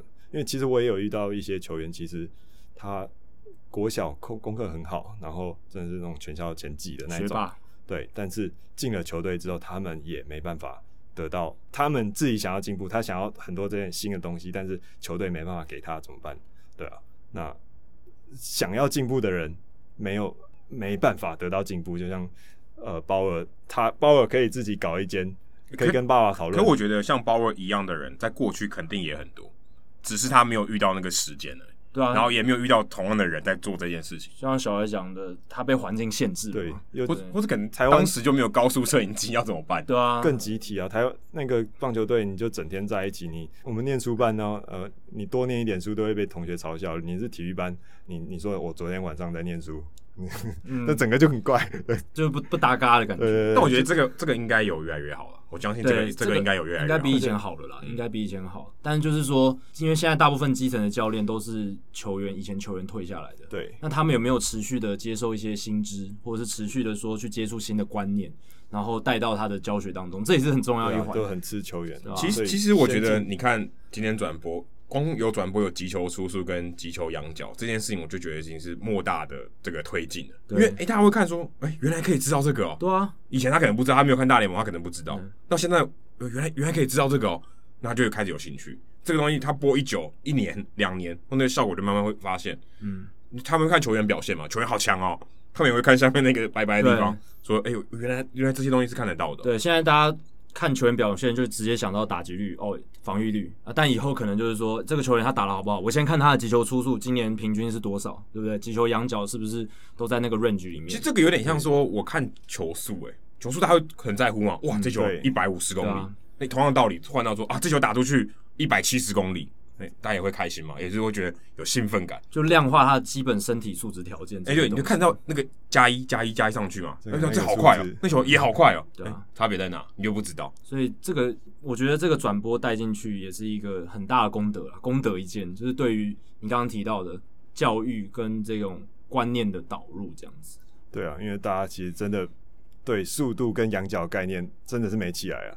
然后因为台湾嘛，我就把单位弄成公里，不是 mile。对啊，所以哎，说真的，我自己在我这个这个我有点看到公里，这个我有点不喜欢，我每次都因为我很不习惯它到底什么。或者说一百六。我自己也不习惯。到底快还是慢？就发现一百六好像没有很快，因为才一百。对啊，我我自己是有准备一张表在旁边，就是 mile 跟公，就是英里跟公里的对照表。对，可是打出去一百六，你觉得哇，球速一百六，就是我如果丢出去一百六很快嘛。。对，可是你换成一百迈，哎，可是国外全垒打至少都要快一百一，对，或一百零五这种，一其实一百以上都算超快也，算超快，都都算九十五英里以上就是嗯 hard hit，hit 就是强击球。但你会觉得说好像没那么快，对不对？嗯就是一百六，好像在一百迈也没有到咻这样出去。大联盟看多了就会觉得，嗯，好像还好。这也是因为大联盟他们球员的素质本身就真的力量大非常多，这可能也是一个原因。但我我我其实也蛮希望下一步是这个球场的看板，除了球速以外有这些东西。嗯，哎、我觉得就不错，对不对？球这个这样子的话，连现场球迷都可以去参与到这些东西就。其实就那两个数字嘛，就够了嘛。击球出速跟击球仰角，也许我觉得觉得蛮够，或者这球打出去形成安打的几率，对啊，这个应该可以知道。的确，那那个现场也会嗨一点啊。那投手你丢到一百五，然后大家看到哦一百五，会欢呼一下。对啊打出去一百七、一七十几，呢哦，对啊，就大家可能哦更大开心的哦被接杀，对不对？一百七然后被接杀，哦这样。对对啊，而且像日本职棒，他们甚至转播单位还会把投手投出去的转速每一球都秀，有一些转播单位会秀在转播单位，就是这好像也太累赤裸裸。但就是 这代表说，这有很多人都在尝试做新的事情，然后看测试看看说大家反应怎么样，然后也算是为棒球的转播、棒球媒体导入一个新的呈现方式。对啊，对我们转播帮助很大。对啊，因为以前我们会说啊，这个球的尾劲真好，但我们没办法具体的说到底多好。那如果今天 Verlander 的速球投出去哦两千七百人，你就知道说他这个尾劲真的好，难怪打者挥不到。对，我是有变速球，哇，几乎没有转啊，对不对？这就很厉害，对，对会乱跑然后或者直球突然多了两百转，哎，啊，对，就像哎、包对啊，哎哎、他这一局怎么多了两百转？他是不是涂了什么东西？哎，但我觉得 球迷可能他不会每就主播球迷他可能不会每一球都记住啊，这球两千五百转哦，下一局两千七百转，我觉得应该不会记这个吧。台湾观察下来，其实大家连松焦油这件事会帮助转速这件事，其实台湾是没有啊，台湾是真的不知道所以这件事。大部分人不知道那我们再问一个辛辣一点，就是你从头到尾这样看转速，没有人突然暴增的，就是没有人突然哎、非常不寻常就像鲍尔讲的，鲍尔单位他是应该是恒定的，哦，所以他没有仔细看，他没有仔细看，但是以投球员的反应，他们其实是直觉就是没有想到那件这种东西。嗯，对，但是球速转速比这个东西应该一般来讲，你现在回去翻你的资料，搞不好有一些秘辛在里面。突然发现某些球员特别强，突然又增加了转速蛮多的。哎、搞不好他就是不寻常，就跟鲍尔一样不寻常。那这样会有一个另外的腥风血雨。哎、对啊，对啊，搞不好你就是台湾台湾版的米道德联盟嘛歇尔报告，对啊，小怀报告。大联盟也是因为这些数据公诸于世，包括这件事才会被拿出来讨论嘛，不然谁会知道他转速增加？他大家只会说哦，他怎么突然变化变那么强？对，呃，不知道为什么，但就是哦，好像就是他控球变好，就是只能用这些比较模棱两可的说法去带过，就会比较可惜一点。但我们就因为有那些数据，我们可以讨论这些东西，真的蛮有趣的。嗯，毕竟目前大联盟用这件事，然后大联盟也目前也没怎么样嘛，那。中职应该应该可以啊，应该承受得住。很怕中职又莫名其妙，然后又啊，对我真的很期待有一天，就是中华职棒也有像 Baseball Savant 那个网站，嗯，就是。那一天到来，我也我会觉得真的就期待我们坐在我们对面的小怀。你如果对小孩真的做出来，他未来应该可以入选棒球名人，台湾棒球名人 堂应该可以哦。我觉得如果听众是这种工程师或有志之士啊，欢迎跟小孩联络。小孩在我们社团里面，的确蛮缺工程师的。对啊，如果是工程师，那我不要入棒球，我去加入他们。我觉得你可以，我觉得你蛮适合的，缺前端的。对啊，生力军直接加入，我现在放下键盘，改握麦克风了啊。不过这个薪水可能就嗯，哎哎哎哎不。不好说，不好说。哎、欸，好，那今天时间也差不多，非常谢谢小怀来参加《Hito 大联盟》的访谈，这样。那今天跟我们分享多了好多事情，那也希望有很多哎、欸、喜欢棒球有志之士，如果你对这一块有兴趣，真的可以联络一下小怀。那我们也期待说，Karma Zone 可以持续的扩大，扩展到每个球团、每个球场，在台湾，然后继续把这个棒球的新科技、进阶的数据的层次带到另一个等级，这样子。那今天非常谢谢小怀，好，谢谢。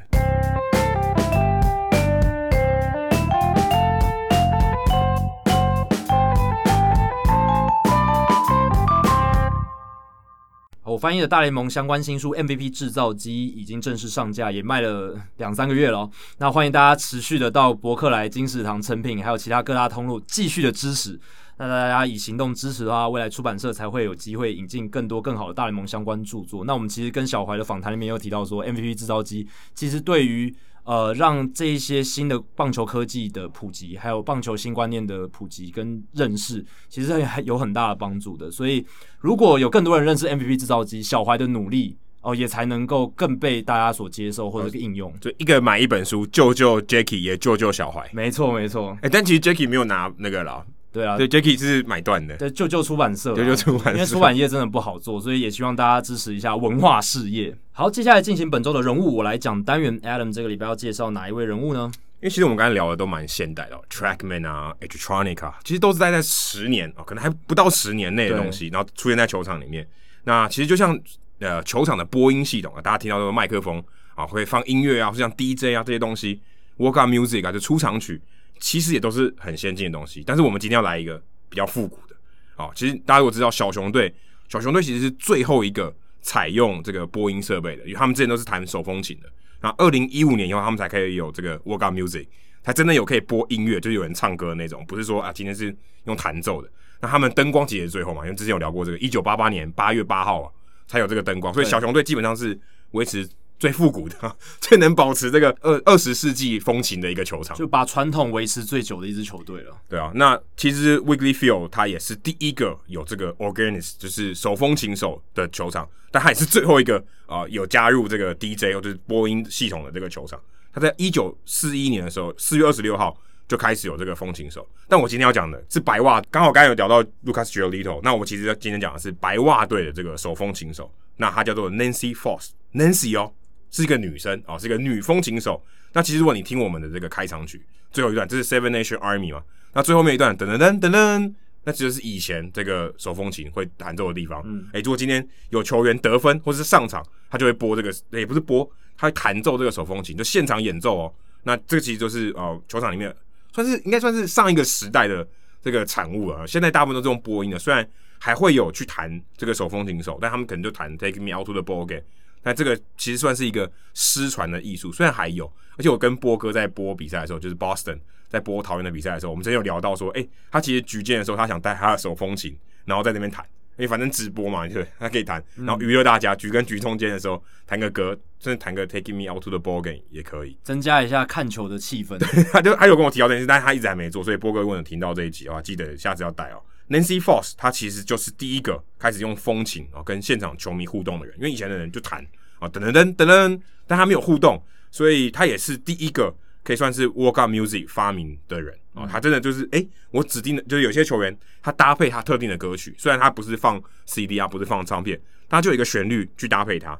那其实他一开始他的就是音乐世家，他妈妈 Jackie，那就是 J A C K I E 贾桂林那个 Jackie 啦。对，其实他 Jackie 是一个中性的名字，对，但是他不是 Y，他是 I E。对，那他妈妈是一个职业的钢琴家、小提琴家跟风琴手。他他四岁的时候，Jackie 就买了这个风琴给他，给他玩。那他很厉害，他很有音乐天分哦啊，就是他就说他都用耳朵听啊，他都用听觉记忆，他觉得看谱很难，所以他其实很多时候他在弹奏的时候他是没在看谱，他就纯粹哎，我记得什么音乐哦，什么旋律我就用弹。那曾他他在访问的时候有提到说，他有时候在这个球赛开始之前，他要演演奏这个州歌哦，每一个州有不同的州歌嘛，哎，今天来的来的是威斯康威斯康星州的州，可是酿酒人队来，那要弹奏州歌，但他不会。他直接打电话给他妈妈，然后妈妈在电话旁边哼给他听，他就用弹。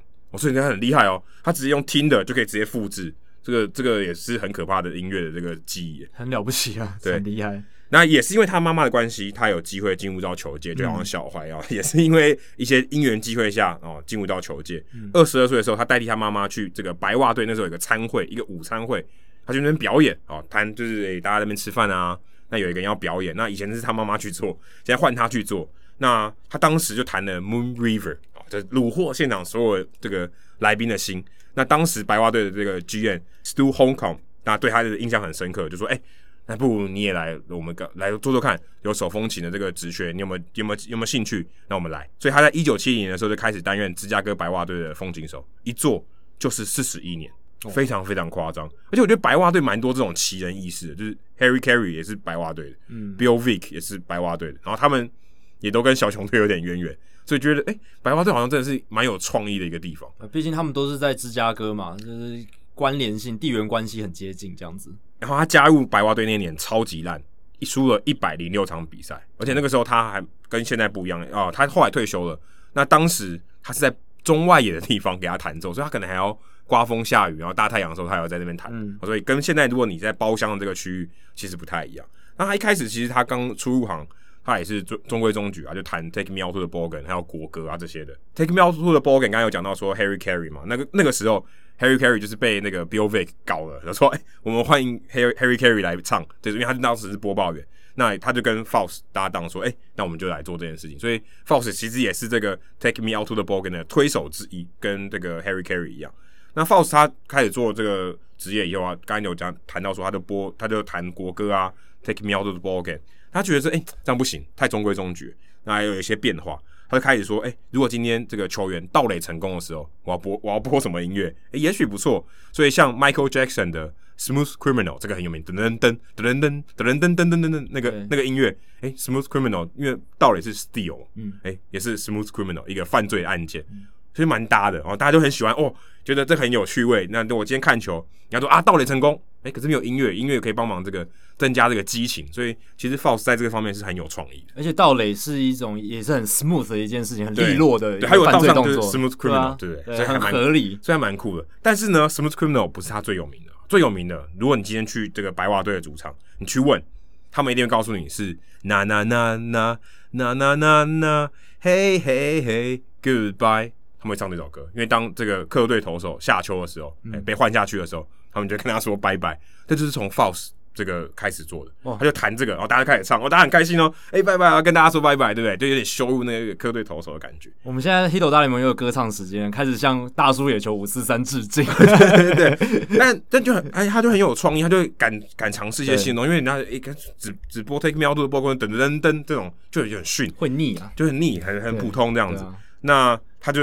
算是有创意，开创了先河，而且大家这个群众的反应很好。最后来其他的球团，我觉得哇，Fox 做的很好，白袜队很有创意。那我也找这个乐手来跟他学习。今天有比赛的时候坐在旁边听啊，所以他 Fox Nancy Fox 其实真的蛮酷的。那在二零一一年的时候就退休，那一年球团为了感谢他，还帮他做了摇头娃娃。所以今天一个球团能帮你做摇头娃娃，代表其实就跟你的奖杯一样，哇，这个很厉害，代表你所有在这个城市的球迷，你都应该认识这号人物，即便他不是球员。我记得像是 Walter Banks，上次我去勇士队的采访的时候，人家做 Usher 做代位人员，一做也是做六四四十几年，那是很夸张，而且变成一个导览员。了。对，就 他就是球场里面的一个跟活的雕像，活招牌，哎、欸，就就做那么久也是真的不简单，一做做四十几年，没错，很可怕。而且这四十几年，Nancy Fox 只错过五场比赛，哇，几千场哎、欸，太厉害了，太太夸张了。因为一年大概有八十一场嘛，对，至少啊，还不包括季后赛，四十几年、欸，要颁他一个超级全勤，应该有四千多场，对、啊，但他只错过五场，只是因为他去生小孩，嗯、啊，他他怀孕嘛，女生会怀孕，怀孕就 绝对不能上班。但五天而已，所以简单来说，他四十一年都是全勤啊，因为太夸张了。但但但他有一半时间在休息啊。但据说他也有到公牛队，还有 Black Hawks，就是黑鹰队，还有冰球的队伍也有去谈。可是赛季期间场场场都到这件事情真的很了不起，因为我们现在都有在播球，就是觉得有时候哎、欸、好累哦，有时候会就是要跑跑比较远的地方。对啊，他还有很有创意，他寻求突破。我觉得 Nancy Fox 真的不简单，是一号人物。嗯，而且他退休以后，四十一年后了，二零一一年他退休。那有点不甘不甘寂寞，后来他又跑到这个短 A 哦，就芝加哥附近的短 A，就现在这个林凯威效力的 Kent County Cougars，他退休了嘛，白袜队没有用他，跑去那边谈，又谈了三年，从二零一二年谈到二零一五年，就偶尔会去谈啊，就是有点像说说 Nancy Fox 之奈啊，嗯啊，就就去谈这样，所以他还是没有放弃，而且他现在因为疫情的关系嘛，很多球迷没办法进场。他就在 Twitter 上直播，弹给大家听，可能就谈健康的啦。对对，对，他开心，对对，谈谈身体健康这样子。嗯、而且他还他的成就还不不止如此。Harold Baines 去年啊、哦、入选名人堂，这个 Harold Baines 在白袜队退休了嘛？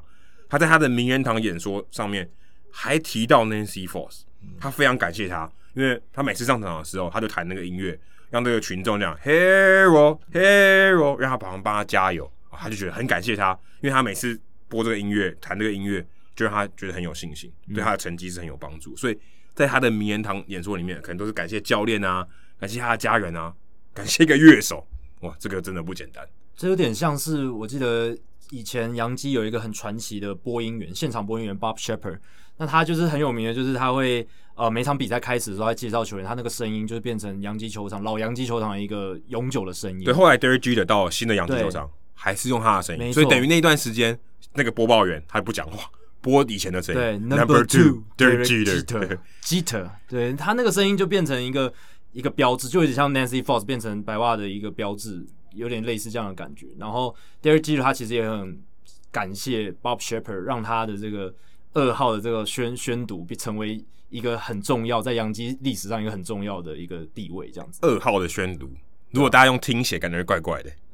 二号，对对，二二不是二，是二号，二号，Number Two，Number Two。对，接下来公布冷知识的答案。刚刚洋基队，洋基队应该答案吧？不是洋基队，答案是洛杉矶道奇队。哦，道奇队投手也很强，很强，而且他没有上帝左手 Sandy Koufax。可 Sandy Koufax 没有投很久，相较起其他名人堂的投手来讲，他算是比较短命一点点的。但他一个人好像就负责了五场完打比赛。在这边更正一下，应该是四场。Sandy Koufax 生涯的五万打比赛是四场，呃，分别是在一九六二年六月三十号、一九六三年五月十一号、一九六四年六月四号，还有一九六五年九月九号。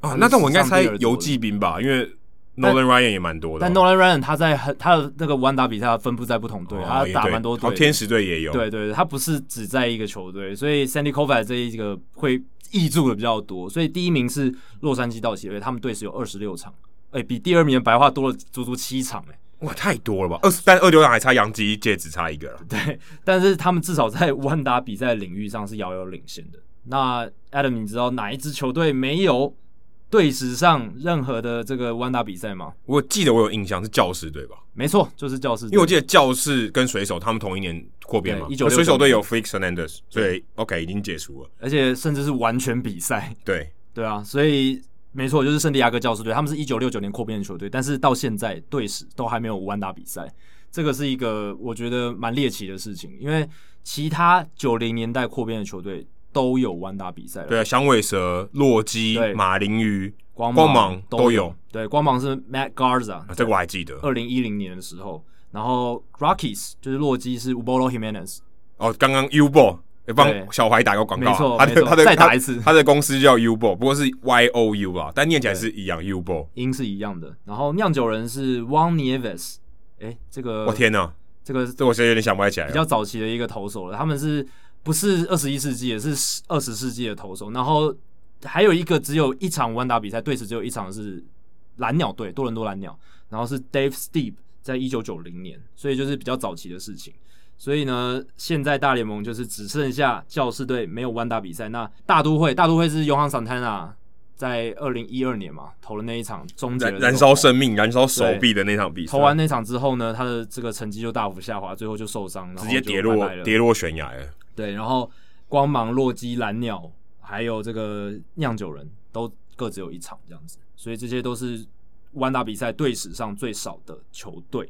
好，接下来数据单元。刚刚我们聊到很多好球带的这东西，哇，今年今天这一集真的聊很多好球带，对，给你满满的好球带。那数据单元也要跟好球带有关系。那我最近在网络上看到一个波士顿大学的研究，那这个研究是去年做的，去年四月做，所以算蛮新的哦。这个研究是针对大联盟裁判的误判率去做研究，他们去收集了十一年的资料，二零零八年到二零一八年的资料，然后分析了超过四百万球。哦，这个样本数够大了吧？等下大数据，拜托不要再讲大数据，这才是大数据，这才是大数据。四百万球，你能不能去把四百万球收集起来，然后去做分析？这样，他们分析了两个月，然后呢，去把这些数字产出来。那他们的资料来源是 Baseball Savant，我们刚刚跟小孩聊到的这个网站，还有大联盟官网，还有 Retro Sheet，我也常常会去看的这个资料来源这样子。然后 Retro Sheet 其实也是像呃 FanGraphs 或者是 Baseball Reference 他们的资料来源。对，所以 Retro Sheet 也是一个很重要的资料库。那我想先提一下一些背景资料，让大家对大联盟裁判有一些基本的概念。以单一年份来说，二零一八年的时候，大联盟有八十九个裁判哦，所以是比中华职棒多非常多，合理嘛？因为他们有三十支球队，规模比较大啊，全部都是男性。我、哦、希望未来会有女性的大联盟裁判。我觉得这个应该不远了，已经不远，二十年内一定有。嗯，我们台湾就有刘伯钧老师，但。很可惜，他不是职业联盟的裁判，对职业棒球联盟的裁判。我们希望以后中华职棒搞不好也可以有女性的裁判老师这样子。那大联盟的这二零一八年的那个八十九位裁判，他们的平均年龄是四十六岁，然后平均的执法的年份就是他们的职涯是十三年的长度哦，所以大联盟裁判普遍都是蛮资深的。那一般来说，他们平均每一年会执法的场数是一百一十二场哦，所以不是一百六十二场，每个人都要。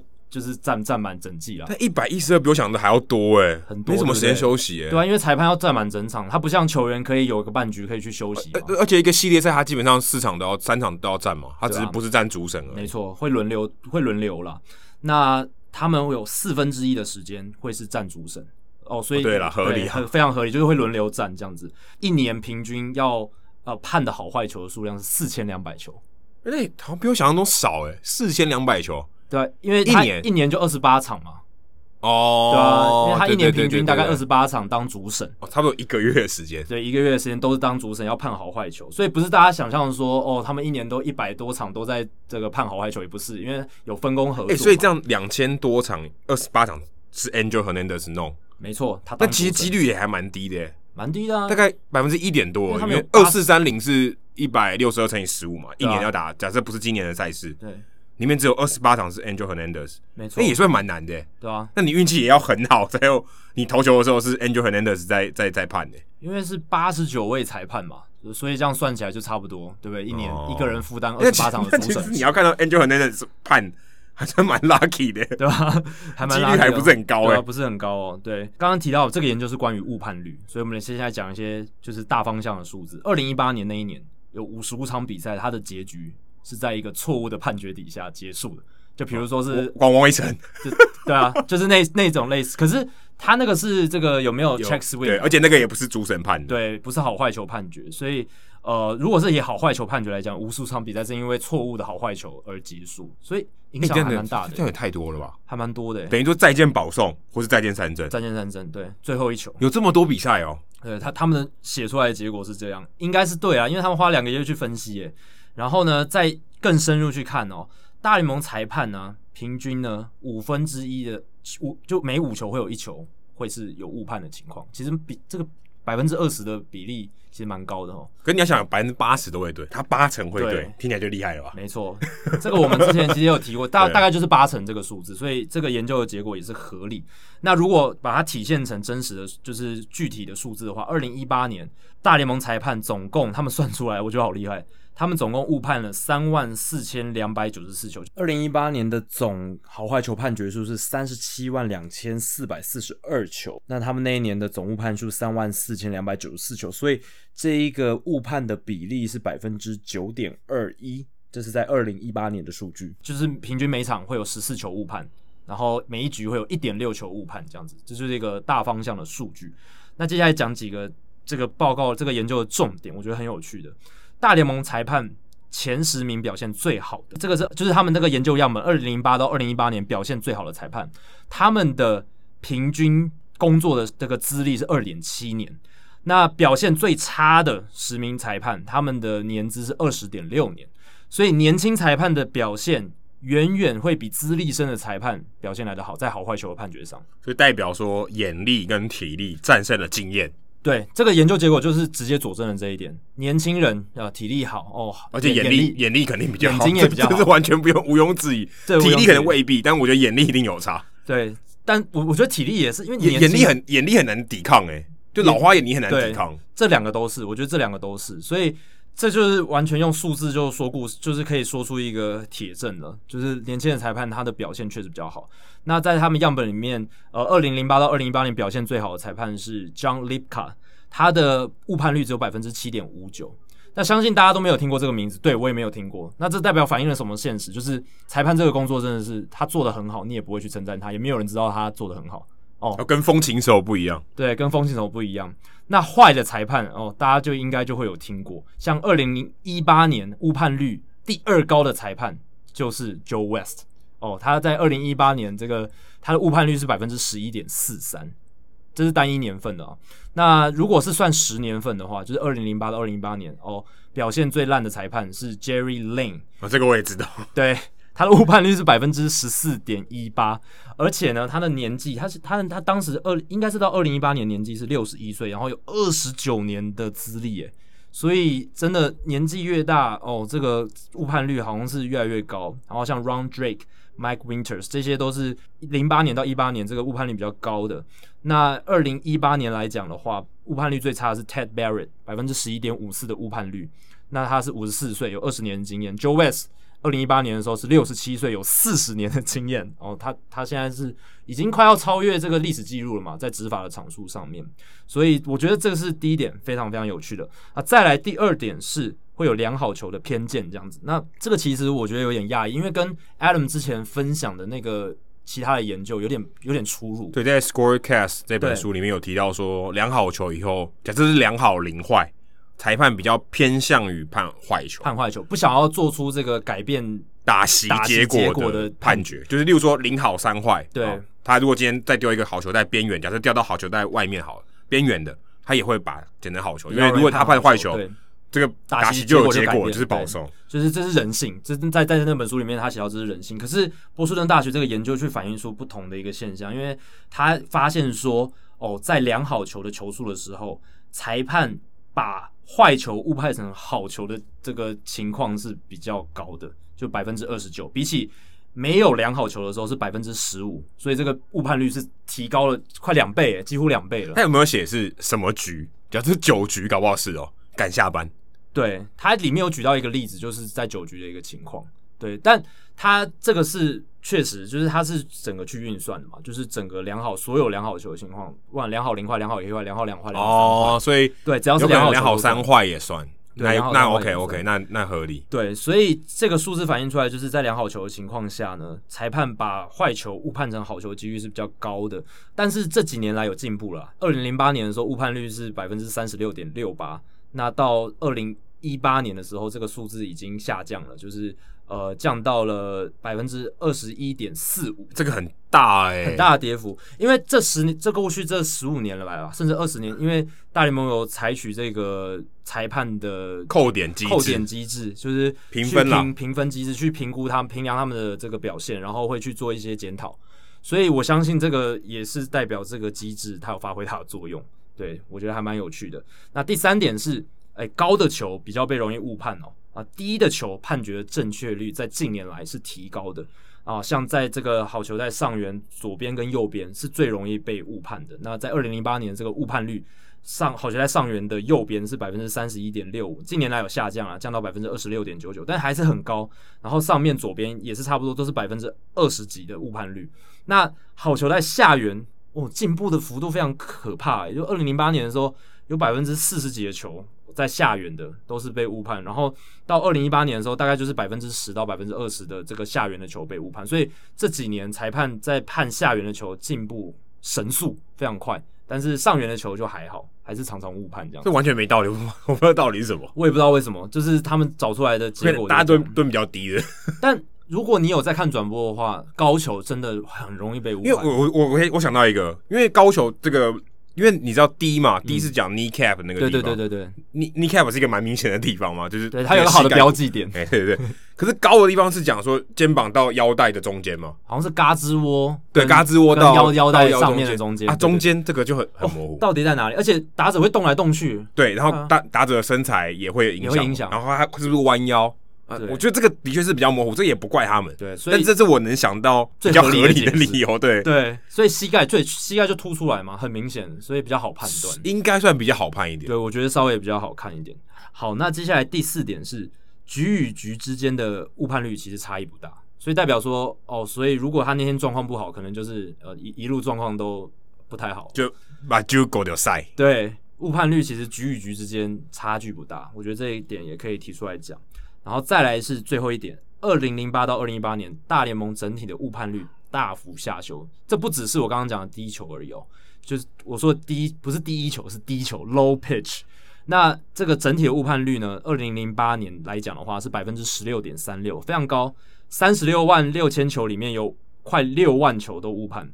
但是呢，到二零一八年的时候，哦，这个误判率已经降到百分之十以下了，百分之九点二一，几乎砍半呢，几乎砍半。所以大联盟这个扣点机制、评量机制很有效，他们就把这些大家害怕，对啊，TrackMan 的数据，然后那个球的进雷点拿给裁判看，说，哎，你这个判判。不过我觉得这个可能也反映了，就是说他可以更好训练吧，嗯，对不对？对啊，大概你会有更多可以呃精准的判决，因为我知道。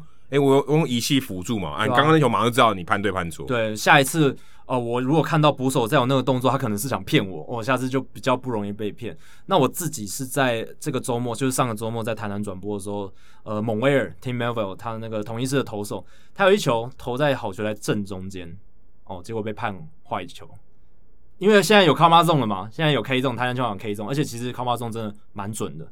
然后。正中间的球被判成坏球，那球数是多少？那时候球数？哦，我没有特别去记，但我那一球很印象深刻，就是哦，竟然被判了坏球，不是两好三坏，不是不是改变打席，对，没有没有改变打席，所以那一球对蒙威尔我就有一点影响，因为他那一球感觉看起来蛮不爽的，虽然他没有就是跟裁判争执什么的，但我觉得那一球真的是我可能看球以来，就是除了我。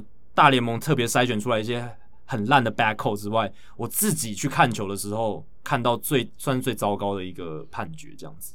所以大联盟裁判的这个好坏球判决，当然这个是很难的一件事情。这一份研究里面也有讲说，判好坏球本来就是一件不太适合人类 人眼去做的事情了，所以才会有说，本来十十几年前是百分之十六的误判率，然后一般来一般来讲，平均来讲百分之二十的误判率嘛。那现在已经降到今年。就是二零一八年已经降到百分之十以下，以大联盟裁判的水准来讲，哦，就是已经算很厉害，可是还是有百分之十啊，对不对？像二零一八年还是有三万四千两百九十四球都被误判了，哦，那我们现在有这些科技辅助，如果电子好球带的判决的话，它就会改变这整个情况，百分之十的结局会被改变。对，可以这么说。对，你可以说这是两个不同的好球好坏球判决，因为对这三万四千多球，所以这就是人类好球带跟机器好球带。那机器好球带就是，我觉得它会真的改变棒球很多的一些球员的打法，然后还有投手的配球策略，我觉得会大幅的扭转。那应该蛮快就会发生的，我觉得五年内应该就会发生。对，然后届时我们就要看大联盟这些打者投手他们怎么去调试适应，这应该也是一个。非常有趣的主题，捕手就可以工作少一点了啊！对他们 framing 的这个偷好球也不用那么累了。对，好，以上就是第一百八十集全部的内容。那如果大家喜欢我们的节目的话，欢迎加入 Hito 大联盟在 Facebook 的社团 Hito 大联盟讨论区 H I T O 大联盟讨论区。加入这个社团，回答三个简单的问题，就可以和我、还有 Jacky，还有其他上过我们节目来宾以及听众朋友一起畅聊棒球。那如果大家对于美国职棒或是棒球有相关的问题，也欢迎上我们的官网 hito MLB 点 com 填写发问的表单，我们会尽可能在节目一个月一次的听众信箱单元上面统一回答、讨论、分析大家提出的想法还有问题。那如果你有赞助我们节目的话，你会被优先挑选，我们会优先挑选回答你的问题。那如果你想要订阅我们节目的话，也很简单，详情请上我们的官网 hiddlemlb.com，上面有详尽订阅解说的方式。无论你用的是电脑、手机、平板，作业系统是 iOS 还是 Android，都可以免费订阅。另外，我们在 Spotify 上面也有上架，所以大家如果是 Spotify 的使用者的话，也欢迎在 Spotify 上面追踪还有收听我们节目。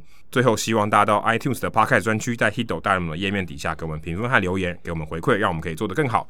也让那些还没有听过 Hiddle 大联盟的朋友，能够更快速的了解我们的节目内容还有特色。